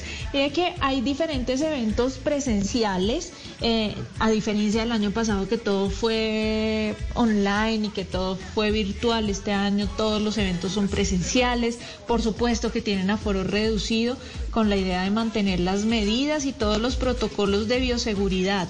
Si ustedes están en Medellín o están pensando en viajar a Medellín a, disfrutar de la Feria de las Flores porque va hasta el 21 de agosto, deben recordar que si quieren entrar a alguno de estos eventos, deben inscribirse en feria Nosotros hablamos con Julio Casadiego, él es director de Travel Operator y él nos invita a un tour de silleteros. Escuchemos lo que nos cuenta Julio Casadiego. La Feria de las Flores es el evento en la ciudad de Medellín más importante y allí se celebra el desfile de silleteros. Los silleteros son esos campesinos que cultivan las flores en el corregimiento de Santa Elena. A ellos se les hace un, un homenaje durante el desfile y la idea es mostrar durante nuestro tour cómo se realizan las silletas, cuáles son los tipos de silleta que existen, cuáles son los tipos de flores que se deben utilizar para esas silletas. Entonces vamos a aprender muchísimo más en este tour de la cultura silletera, que es patrimonio nacional. Además, vamos a tener todo ese eh, folclor paisa, toda esa fiesta paisa, porque nuevamente la feria se está disfrutando. Así que bienvenidos a la ciudad de Medellín, los esperamos con los brazos abiertos para que conozcan de nuestra cultura, para que conozcan a los silleteros de frente y los disfruten. Un abrazo. Bueno, definitivamente una de las ferias más lindas que tenemos en nuestro país y esa frase que identifica la feria, cuando pasa un silletero es Antioquia la que pasa. Los silleteros se preparan durante un año sembrando diferentes tipos de flores que en agosto es cuando están más bonitas, más florecidas. Las montan con mucha creatividad e ingenio en unos armazones que son de madera y que antiguamente se usaban para cargar personas o mercancías. Estos silleteros ubican las flores con mucha delicadeza y cargan estas silletas que pueden pesar hasta más de 90 kilos sobre sus espaldas. El tour de silleteros definitivamente es un plan buenísimo, es muy bonito, como lo decía Julio, se hace en Santa Elena, muy cerca de, de Medellín. Ellos tienen un lugar escogido que se llama la Casa de las Flores de Santa Elena y allá se aprende mucho de ese arte, se tiene la oportunidad de hablar con los silleteros, entender esa idiosincrasia, por qué les gusta tanto, por qué los identifica como como paisas, cargar una silleta, armarla, aprender que existen tres tipos de silletas diferentes.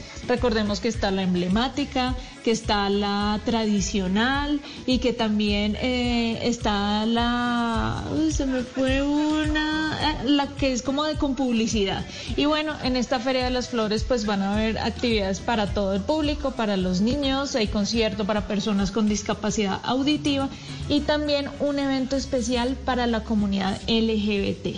Así que los espero en mi cuenta de Instagram, arroba Mari y Latina guion travesía, por si quieren saber más acerca de este tour de silleteros en Medellín.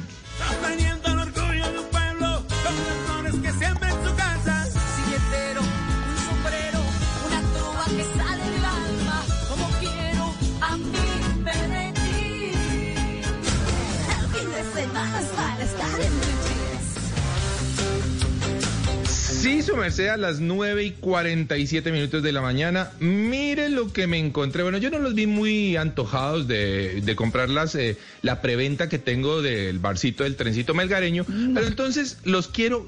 No, sí, ya, ya vi que no, su merced. Pero los quiero invitar entonces a, la, a una aldea que se llama Worcestershire. Está en Inglaterra. En donde se va a celebrar en el mes de octubre, óiganlo bien, el festival swinger más grande de Europa. ¿No quieren ir? ¿No quieren ir? No. ustedes son muy aburridos.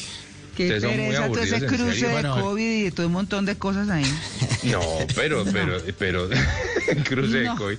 Oiga, este evento va a reunir a miles de personas de mente abierta, dicen ellos, después de la pandemia. Eh, tiene un costo aproximado la entrada de 500 mil pesitos. Eh, por persona, o sea que la pareja va a estar alrededor del millón de pesos. Y ustedes pueden ir solo a mirar y les ponen una manillita blanca. Pueden participar de algunas cositas y les ponen manillita verde, o como yo, que voy a participar con todos los juguetes y entonces me la ponen roja. Hágale papá, desenfrénese todo lo que quiera en este, en este que promete ser el festival swinger más grande de Europa en este año. Ahí está. Mm, vea pues. Bueno, Dios pues mire lo que yo me encontré. La Casa Blanca, no sé si han visto, está utilizando a influencers para promover la, vacu- la vacunación entre los jóvenes. Sí. Y pues es un esfuerzo, por supuesto, en Estados Unidos para que toda la población esté vacunada. Entonces, Benny Drama, que es un TikToker muy famoso, puso en su cuenta de, de- en su cuenta de, mm, de Twitter, iba a decir, en su cuenta de TikTok, un video en el que parodia, informa de la manera en la que él lo hace habitualmente, cómo está la vacunación en Estados Unidos y además motiva a los adolescentes, a los jóvenes a que deben vacunarse, sobre todo porque Estados Unidos está haciendo un esfuerzo muy grande para que toda la población pueda estar vacunada. Pero no solo este influencer fue contratado por la Casa Blanca, sino que varios influencers estadounidenses están siendo contactados para llegar a un público mucho más joven y para ver si realmente la influencia es tan grande en estos personajes como para que lleguen a vacunarse las personas que no ven medios de comunicación tradicionales, sino que solo se informan por redes sociales como TikTok, como Instagram y como Twitter. Vamos a ver si esta campaña de la Casa Blanca da resultado. Drama, comedia, ¿La Roca es presidente? ciencia ficción, fantasía, Todo es posible. terror, suspenso, musicales. Y hasta esas cosas que no sabemos si son una cosa u otra porque uno llora, ríe y hasta se asusta y no se pueden clasificar. En Blue Jeans es hora de dar un vistazo a lo más reciente del cine.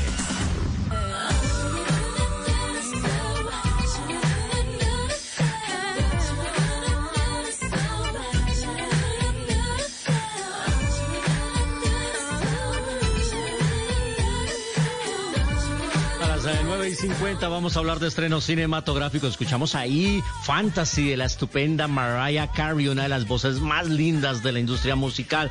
Y esta canción hace parte de la banda sonora de un estreno del cual les hacía referencia ayer, Free Guy, una cinta de acción, aventura, ciencia ficción que está ambientada en el mundo de los videojuegos porque el protagonista, que es un cajero de un banco, descubre que realmente el mundo en el que él vive es un videojuego. Y él es uno de los personajes y quieren eliminarlo. Y hay mucha acción, mucha comedia, una película protagonizada por Ryan Reynolds y por Jodie Comer. Y tuvimos aquí en, en Blue Jeans la oportunidad de hablar con Jodie Comer justamente de su participación en esta película. Y primero le preguntamos de ese reto que significó hacer dos papeles, porque ella hace el papel de Millie, que es el papel de, él, de la vida real, y el de Molotov, que es su personaje en el videojuego. Dos personajes diferentes. Y bueno, ¿cómo fue el reto? De eso hablamos eh, con Jodie Comer aquí en, en Blue Jeans. Yeah, it was brilliant. I mean, it was a lot of fun.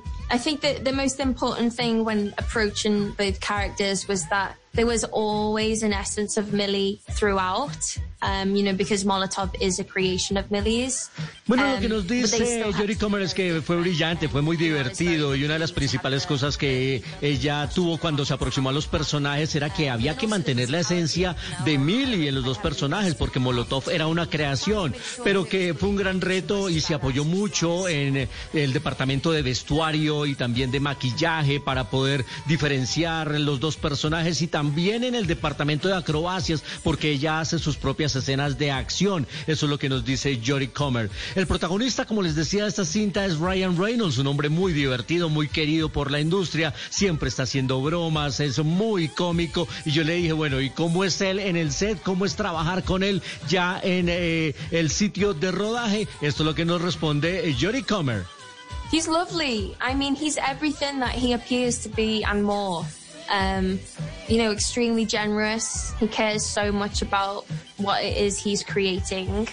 Um, Bueno, nos dice ese eh, encantador, él es todo lo que parece ser y más, es muy cuidadoso, está siempre pendiente de lo que se está creando y está pendiente de, de todos, es muy generoso. Y con Sean Levy, que es el director, dice Jodie Comer, son una pareja increíble, parecen una pareja caída del cielo y se sintió muy afortunada de trabajar con ellos en esta película. Y por último, escuchemos a Ryan Reynolds que habló con Simón Hernández en eh, la Comic Con de Sao Paulo. Recuerde que esta película se iba a estrenar el año pasado y por motivos de pandemia se tuvo que mover y mover y mover. Y nosotros teníamos guardada esta entrevista y aquí está a Ryan Reynolds hablando de lo que es esta cinta que está ambientada en el mundo de los videojuegos, aunque no inspirada en un videojuego por sí. Escuchemos a Ryan Reynolds. Oh well, this character is not from a video game. This character, this this entire world that that Free Guy is, is wholly invented. I mean, there's no, it's not based on a on a superhero. It's not based on a comic book. It's not based on anything.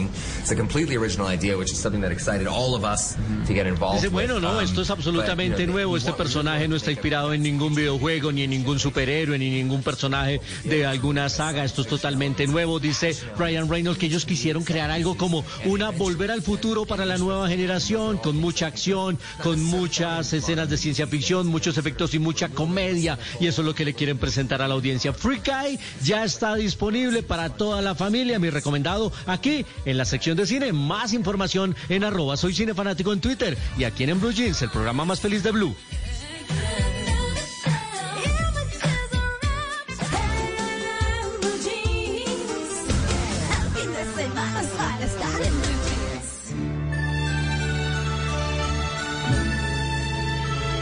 9 de la mañana, 54 minutos.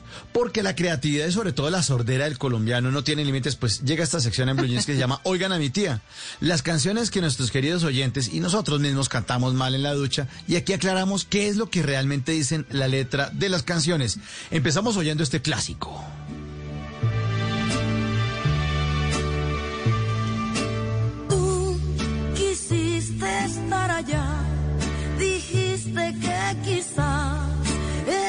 Tu destino. Bueno, ahí está esa rancherota. Es demasiado tarde de Ana Gabriel, La Luna de América. Sí, Ana Gabriel, la diva de América. Esta canción es uno de los himnos de esta cantautora y compositora mexicana de ascendencia asiática. Sí, ascendencia asiática. Bueno, hasta ahí todo muy sushitacos. Hasta que Jaime Andrés Barbosa en Twitter nos confiesa que cantaba un poco diferente la canción. En el pedazo donde dice, ahora vuelves buscando mi calor, él cantaba, ahora vuelves buscando Nicanor. Sí, Ay, no, pero- sí. Ahora vuelves buscando, buscando Nicanor. Oiga, buscando Nicanor en esta parte. Oigan, oigan, mi tía. Vuelves buscando mi calor, buscando bueno, ahí hay más o menos. No, no, no. ¿Será que es demasiado tarde para ir al otorrino que lo destapen? Vaya, Yo creo que no. Pero eso no es nada. Oigan a mi tía, oigan a mi tía. So. Yo sí. Otro clasicazo. Pero de la salsa, la voz de Andy Montañez y el trombón de Willy Colón. Idilio. Willy Colón, que hasta hace unos meses pues sufrió un grave accidente automovilístico, afortunadamente hace poco posteó en Instagram una foto de él totalmente recuperado. Bueno, hasta ahí todo, eso no lo paga el seguro hasta que arroba Nelson Peroratas en Twitter nos confiesa que canta mal esta canción. La letra dice que a besos yo te levante al rayar el día. Pero el señor cantaba que a veces yo te levante a rayar el día.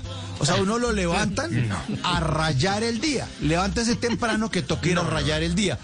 A, a rayar el día en esta parte, en esta parte. No,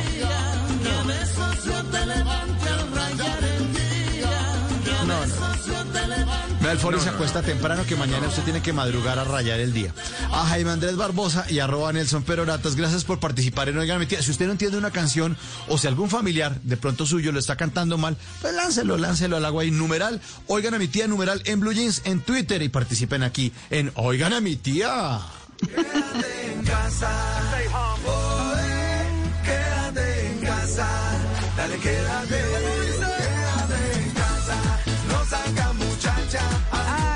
yo siempre le subo el audio a esta canción que me encanta. Como les he dicho, me imprime alegría en medio de una cosa que no es fácil, que es esta pandemia. Pero bueno, aquí estamos saliendo adelante. Nadie dijo que la vida era fácil, pero tampoco dijo que era imposible. Oigan, ¿qué nos llevamos puesto? Me encantó el tema de hoy explicado con ese súper invitado que tuvimos, Sergio Molina. Molina, les hago un resumen. ¿Qué es la dignidad? No, la dignidad no es estar bravo, no es orgullo, no es ego, es una cualidad que recae de cada quien o para cada quien desde sus actos. Reclama la dignidad para sí mismo, es un merecimiento. Solo por ser ser humano, por nacer, pero también por lo que hace y refleja hacia los demás. No tiene que ver con el poder, no toda emoción o sentimiento tiene que ver con dignidad. ¿Quién dijo eso? La dignidad es el valor que nos damos y que reclamamos.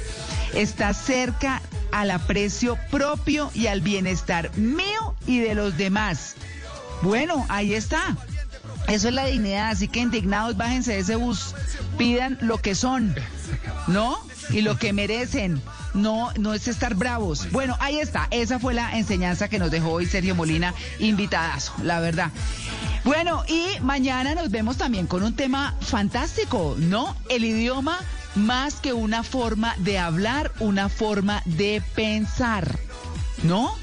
Así que, eh, bueno, si usted habla determinado idioma, eso también le imprime algo de un comportamiento, de una forma de ser, de una forma de actuar. Y ahí estamos. ¿Cómo quedó la encuesta, Mauro? Igual, 51-49, María Clara. Las, las preguntas que, la pregunta que le hicimos a los oyentes, sí. ¿La dignidad es algo que nos merecemos o que tenemos que ganarnos frente a los demás? ¿La merecemos? Ah, subió. 52% la merecemos y la tenemos que ganar 48%. No varió mucho en la mañana de hoy las, las opiniones, no varió tanto la opinión de nuestros oyentes. Bueno, muy bien. Y todos, todos en la mesa en Blue Jeans, dignos como siempre. Mañana, el idioma, más que una forma de hablar, una forma de pensar. Queridos compañeros, gracias. Audiencia, que son nuestra razón de ser o que es nuestra razón de ser. Muchas gracias. Chao, nos vemos mañana.